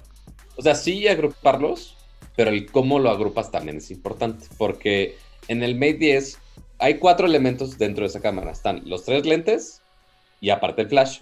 Que es casi el mismo tamaño. Entonces lo acomodaron así cuadrado, alineado, muy padre, muy bonito. A mí se me hace muy estético. Pero después sale Apple con esto, en el mismo cuadro, este, que tienen los tres como escalonados y el flash, pero a diferente distancia, ahí como amontonado en la esquina. Está, se, se ve raro. Pero incluso, o sea, pero, pero por, eso también tengo dudas de que realmente sea así el acomodo de los lentes. O sea, se ha liqueado ese diseño por las carcasas principalmente. Eh, pues ya por muchos. Que, ajá, o sea, se sabe que va, a ocupar ese espacio, eh, pero de eso a que el acomodo tal cual de los lentes sea así, eh, pues, hasta, que, hasta que salga. Ahora, también el rumor es que al parecer van a salir tres versiones de iPhone. El, el 11, si le podemos llamar 11, el 11 Max y el 11R, así como, como sucedió también en, la generación anterior. Eh, y el R, lo que dicen es que no tendría tres cámaras, sino que serían solamente dos. Entonces, obviamente ya no aplica ese, ese diseño. Entonces, sí. de hecho, ese del iPhone, el 11R, por así ponerlo, tiene más sentido, porque nada más son dos a la izquierda y justo escalonado entre esos dos está el flash. Tiene un poquito más de sentido ese diseño, pero igual se ve raro as fuck. Sí, sí, ya tiene muchos años que los, los, los diseños que se liquean del iPhone son bastante acertados, ya es, es muy, muy difícil que, que, que se queden en secreto hasta el anuncio. Ya ahorita el teléfono ya está en producción. Sí, sí, sin duda este es el diseño, o sea, creo que no hay mucho más que especular. Sí, exacto, o sea, ya, ya eh, eh, estamos, está 90%, digamos, seguro que sea, eh, o sea, más bien en cuanto a su semejanza, ajá, te digo, puede cambiar un poco la formación de los lentes como tal, pero, pero sí, es, es prácticamente un hecho que ese es el, el diseño de la parte trasera. Y de la parte frontal, pues lo que se dice es que va a ser igual, que va a ser igual a, la del iPhone 10, eh, la del iPhone 10S. Eh, dicen que puede cambiar un poco la, proporción del notch, que podría ser un poco más chico de lo que tienen los, los teléfonos actuales, pero en sí eh, el cambio como tal pues va a seguir siendo esta evolución que ha pasado en los últimos años, que realmente el brinco no ha sido eh, tan sustancial como sucedió en generaciones anteriores. Ya lo hemos platicado en otros, en otras, en otros programas, que realmente esto cada vez está tan simplificado que no hay mucho para dónde hacerse. O sea, no dejan de ser un bloque de metal con una pantalla al frente. Sí y en donde va a venir la verdadera innovación es obviamente además del, software y por la principal razón que hoy en día la gente cambia su teléfono es por las cámaras, ¿no? Entonces justamente ahí es donde estamos viendo la mayor cantidad de innovación o el, eh, o el, cambio más drástico en el diseño, agregando más lentes, agregando más sensores, agregando eh, nuevo hardware, este, porque justamente es de las principales razones por las que la gente actualiza su teléfono hoy en día, pues, por la cámara. Sí, sin duda yo creo que ahorita de lo poco que queda para realmente justificar que alguien actualice entre un teléfono y otro sí es la cámara, ¿no? Y, y claramente yo creo que es donde seguirá la batalla por un buen rato, tal vez hasta que no lleguen otras cosas, ¿no? Como tal vez realidad aumentada con hardware dedicado o, o mejoras muy sustanciales en realidad aumentada en teléfonos. Pero la verdad es que se ve como difícil, ¿no? ¿Cuáles son realmente las características nuevas en los teléfonos que van a justificar que la gente siga actualizando su teléfono tan rápido? Y justo el problema que tienen ahorita las compañías es que cada vez está desacelerando más el ciclo de actualización de los teléfonos, ¿no? Del usuario promedio. Eh, vaya, no hay razones ya tan grandes para estar cambiando un teléfono cada año para el usuario promedio en general. Eh, Nunca lo ha sido, pero yo diría que inclusive gente que cambiaba su teléfono todos los años, ya hoy en día están decidiendo mejor aguantarse porque pues, el cambio no es tan, tan drástico, ¿no? O sea, yo estoy, por ejemplo, ahorita probando el beta de iOS 13 en varios devices. Eh, lo tengo en un eh, eh, XS Max, lo tengo en un 7 Plus y en un 6S. Y te puedo decir, güey, que en un 6S funciona increíblemente bien. Obviamente en ciertos tasks, cuando estás procesando algo, etcétera, etcétera, bueno, pues sí, sí sientes la diferencia del poder de procesamiento de un teléfono de hace 4 o 5 años contra algo actual. Pero la realidad es que en funciones básicas del sistema operativo y en apps como redes sociales, o sea, güey, no necesitas más. O sea, al final del día, el, performance que te está dando un update como iOS 3 en un teléfono hace 5 años es lo suficientemente bueno como para seguir utilizando, claro, excluyendo la cámara. Entonces, o sea, básicamente es la única cosa que dirías, esto si no lo tienes, ok, la cámara, ¿no? Tal cual. Y el poder de procesamiento, fine, pero si no te metes a hacer video, foto o juegos con, no sé, mucho mucho, mucha demanda de procesador y demás. Realmente, güey, un teléfono de hace cuatro años te deja hacer el 80% de las cosas que una persona normal hace con su teléfono. Esa es la realidad. Por primera vez en, muchos años, justamente hoy también fue el, el, el, earnings call, el anuncio de las ganancias de Apple del último trimestre.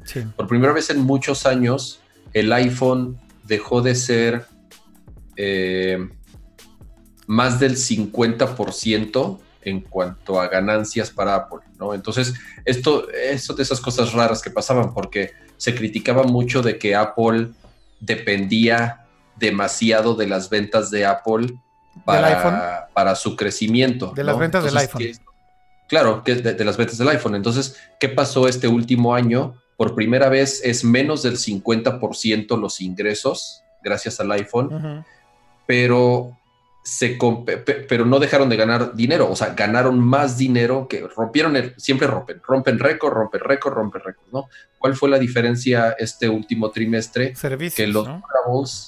el, Apple Watch y los AirPods en particular crecieron muchísimo, además de los servicios, ¿no? Entonces, em, esto eh, pues es un, indicador, es un indicador de lo que estamos diciendo ahorita, ¿no, Jaime? O sea que si se venden menos teléfonos, sin lugar a dudas puede ser por esta desaceleración de updates cada año, ¿no? Ajá, ajá. Pero que de y que de todas formas, eh, al desarrollar gadgets o tecnología nueva, en este caso los wearables, el, Apple Watch, eh, los AirPods, que es evidentemente hacia, donde va a migrar este, el, uso de este tipo de tecnología, este, se empieza a ver justamente una, tendencia, ¿no? En vez de cambiar tu teléfono cada año, cada dos años como lo hacías, mejor te compras un Apple Watch para complementar tu teléfono o unos AirPods para complementar tu teléfono y lo puedes utilizar por tres años, ¿no? Entonces, Exacto. Eh, eh, es, es interesante esta tendencia y vamos a seguir viendo que se incline hacia allá. Sí, yo también creo que eso no va a cambiar en el corto plazo. O sea, creo que sin lugar a dudas cada vez, ser, cada vez va a ser más difícil para todas las marcas eh, justificar que la gente cambie sus celulares. Digo, hay compañías que yo creo que... Y más cuando cuestan ya mil dólares para arriba, güey. sí, bueno, sobre todo flagships, ¿no? Pero justo ahorita hay marcas, por ejemplo, como, como LG y Sony, que están ya dando patadas de ahogado. O sea, a ver, Sony que durante mucho tiempo tuvieron una buena participación de mercado con sus Xperia. En este earnings call lo que dijeron es que esperan que el próximo año vendan solamente 3 millones de teléfonos. O sea, güey, compara eso con los 50 millones de iPhones que se vendieron en el último quarter nada más. O sea, en el último quarter fueron 50 millones de teléfonos. Apple en un fin de semana. Pues es posible, güey. O sea, es, es, justo ya la diferencia tan abismal entre una compañía que tenía una participación de mercado brutal. No sé si te acuerdas de los primeros iPhones, como Steve comparaba el iPhone original contra un Xperia. Y ellos decían, güey, si tenemos el 1% de participación de mercado, ganamos un chingo. Bueno, no era Xperia, era un Sony Ericsson en esa Eran Sony Ericsson, tienes toda la razón, no eran Xperia todavía. Pero bueno, ¿cómo cambian las cosas en 10 años tan radicalmente? Pues güey, o sea, le podría pasar a Apple, ¿no? Este, al final del día, creo que esta guerra va a seguir siendo por features. Y yo creo que el problema con, con, con, con los features es que llega un momento en que también el usuario se cansa, ¿no? O sea, ya estos gimmicks como, no sé, Project Soli en el Pixel 4. Como la perilla mágica del teléfono de pato. Ajá. No. O sea, igual sí le emocionan a unos cuantos como nosotros, ¿no? Pero la neta es que al usuario promedio no va a decir, güey. O sea, ¿quién en su sano juicio va a decir, no mames, güey, es justo lo que necesitaba para actualizar mi teléfono, güey? Voy a estar moviendo mi pinche mano como mimo enfrente de este teléfono, güey. O sea, no, eso no le pasa a nadie, güey, en su sano pinche juicio, güey. Este, esos gimmicks ya no son suficientes. Yo creo que ese es el tema, tal cual, ¿no? Eh, habrá que ver cuáles son los siguientes factores interesantes para que realmente regresemos a tener como esa hambre por actualizar teléfonos cada año. Yo creo que ya no va a regresar. Está cabrón, güey.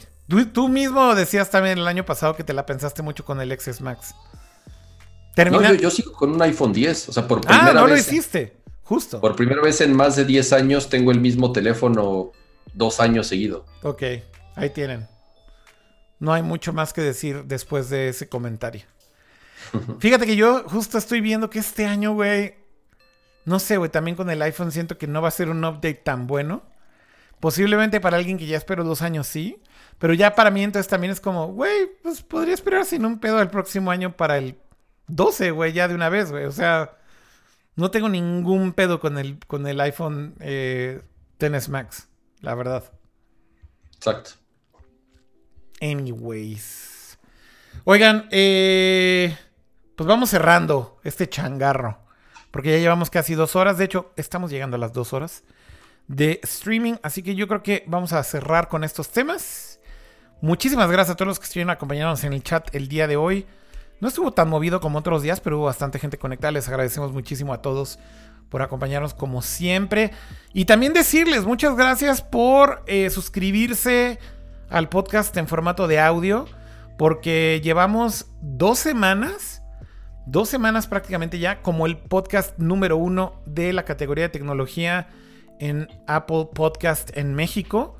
Somos esos, de Apple sí saben. Number one, number fucking one en la categoría de tecnología de Apple Podcast en México. En Spotify también bastante bien. Estamos ahí en el top 10 de videojuegos y en el top 20 de eh, tecnología y negocios. Típicamente como entre el 20 y 30. Así que también muy bien en Spotify. Así que estamos muy contentos. Pero además estamos en, un muy bien posicionado también en el, en el general. O sea, en, en, el general. En el general de Apple Podcast creo que estamos ahorita en el top 20. De todas las categorías basically. Yay, yay, yay, yay. Benditos sean todos los iPhoneeros que se suscriben al La verdad es que sí son iPhoneeros, güey. Una audiencia que sabe. Si es Apple, si es este Apple Podcast, evidentemente son iPhoneeros. Eh, pero bueno, eh, gracias a todos los que se han suscrito y les agradecemos de verdad muchísimo su apoyo. Nos da muchísimo gusto lograr este tipo de cosas y evidentemente es gracias a ustedes. El otro día también titaba por ahí que tal vez ya deberíamos de pedir como algo más de la comunidad Kama. Y, eso por ahí lo tuiteé y me empezaron a decir, abran un Patreon, güey, y les podemos ayudar. Y luego me quedé pensando y dije, bueno, ¿para qué usaríamos el Patreon, güey? O sea, si tuviéramos dinero para meterle dinero al podcast, ¿en qué lo usaríamos? Y creo que esa es una buena pregunta, ¿no? Eh, más allá de comprar luces o cámaras o qué sé yo, porque muchas de esas cosas ya sea no las mandan. RGB, all the things no las mandan o ya las tenemos o qué sé yo. Más lucecitas. Yo creo que, yo creo que tiene más que ver con tal vez otras cosas que podríamos hacer. Entonces vamos a dejarles de tarea a ustedes que nos ven. ¿Cómo creen que podríamos mejorar este canal o este show o todos estos contenidos si pudiéramos invertir dinero en el show? Eh, así que mándenos tweets o déjenos comentarios y escuchamos sus ideas. Y si encontramos buenas ideas, yo creo que podríamos considerarlo y hacerlo. Yo tengo ya por ahí algunas. En el área de marketing de una importante empresa y quieren patrocinarnos también. También este, se vale, no hay ningún problema. Puede, puede dejar de ser un hobby y convertirse en un negocio de nuevo. Eh, así que también eso se vale. Pero bueno, em, agradecerles como siempre y pues bueno, darle las gracias también al mismísimo Pato y al mismísimo Kama. Muchas gracias a los dos. No, gracias a ustedes por escucharnos, por escuchar nuestras barbaridades. Siempre es un placer mostrarle más gimmicks y más gadgets por acá. Hagan el GIF de Pato con sus manitas y su LG, por favor. Ay, ¿por qué no hice tu maldito GIF probando el audio? Te odio. ¿Cómo era, cómo era yo probando el audio, Pato? Así de... Y apaga su cámara.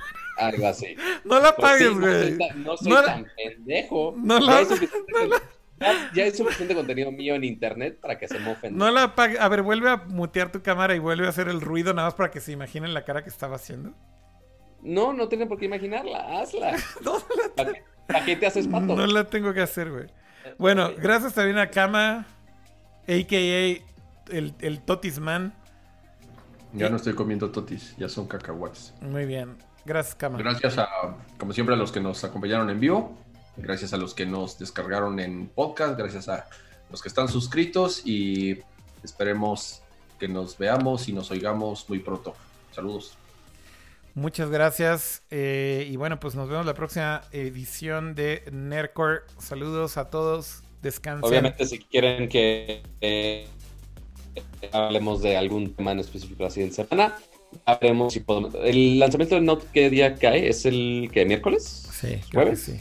De la próxima semana, ¿no? Sí, de la próxima semana. Ok. Cae miércoles, miércoles 7. Entonces, quizá hasta podría conectarme de allá. Oye, Pato, ya, ya está. Estaría chido a ver si te puedes conectar desde ahí y que nos platiques todo lo que viste con el Note. Aunque sea. Sí, seguro. espero, espero si me lo den. Ok. Pero si no, pues nada más les platico qué. Órale. Ya están diciendo aquí que el dinero tiene que ser para comprarle un Samsung a Ramsa del Patreon. Y también para que tengamos mejor conexión de internet porque, porque dicen que el de Pato falla mucho. ¿Ya vio? ¿Ya vio? Ahí están, ya.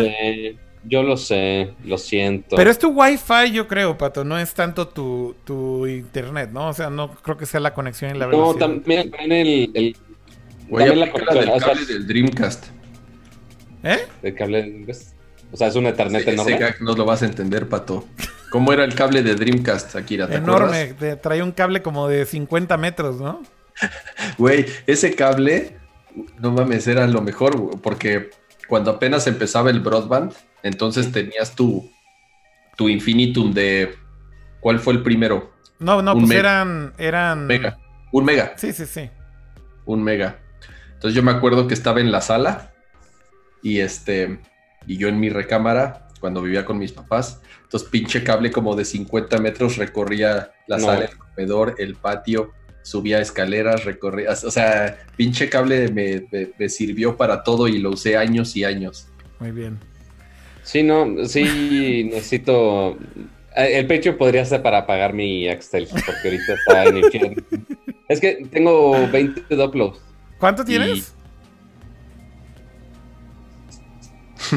Esto, 20. Te trabaste, güey. Te trabaste al decir la velocidad, Pato. 20, 20 es un chingo. 20, de upload tendría que ser suficiente, güey. Es un chingo. Es un, pedo, es un pedo de Wi-Fi, no es un pedo de ancho de banda. Mira, de hecho no, yo. pero eh, un día lo tuve cableado y funcionó igual. Mira, te voy a decir algo. Aquí en México yo tengo. Apaga el torrent con el porno y ya. Tengo aquí en México, tengo un Axtel de. Tengo Axtel de 200, 200 de bajada, 200 de subida. Nunca te da los 200 de subida, pero te da como 120, 130.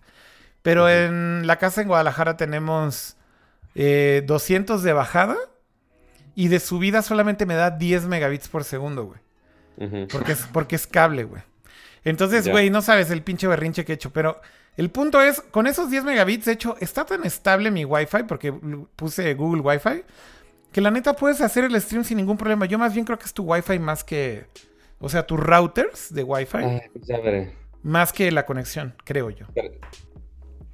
Pues ya no Pato, sé, si usas, Pato, si usas el router que te regala Axtel, pues no. Y seguramente es el que pues estás no, usando. Es un Infinitum, te digo.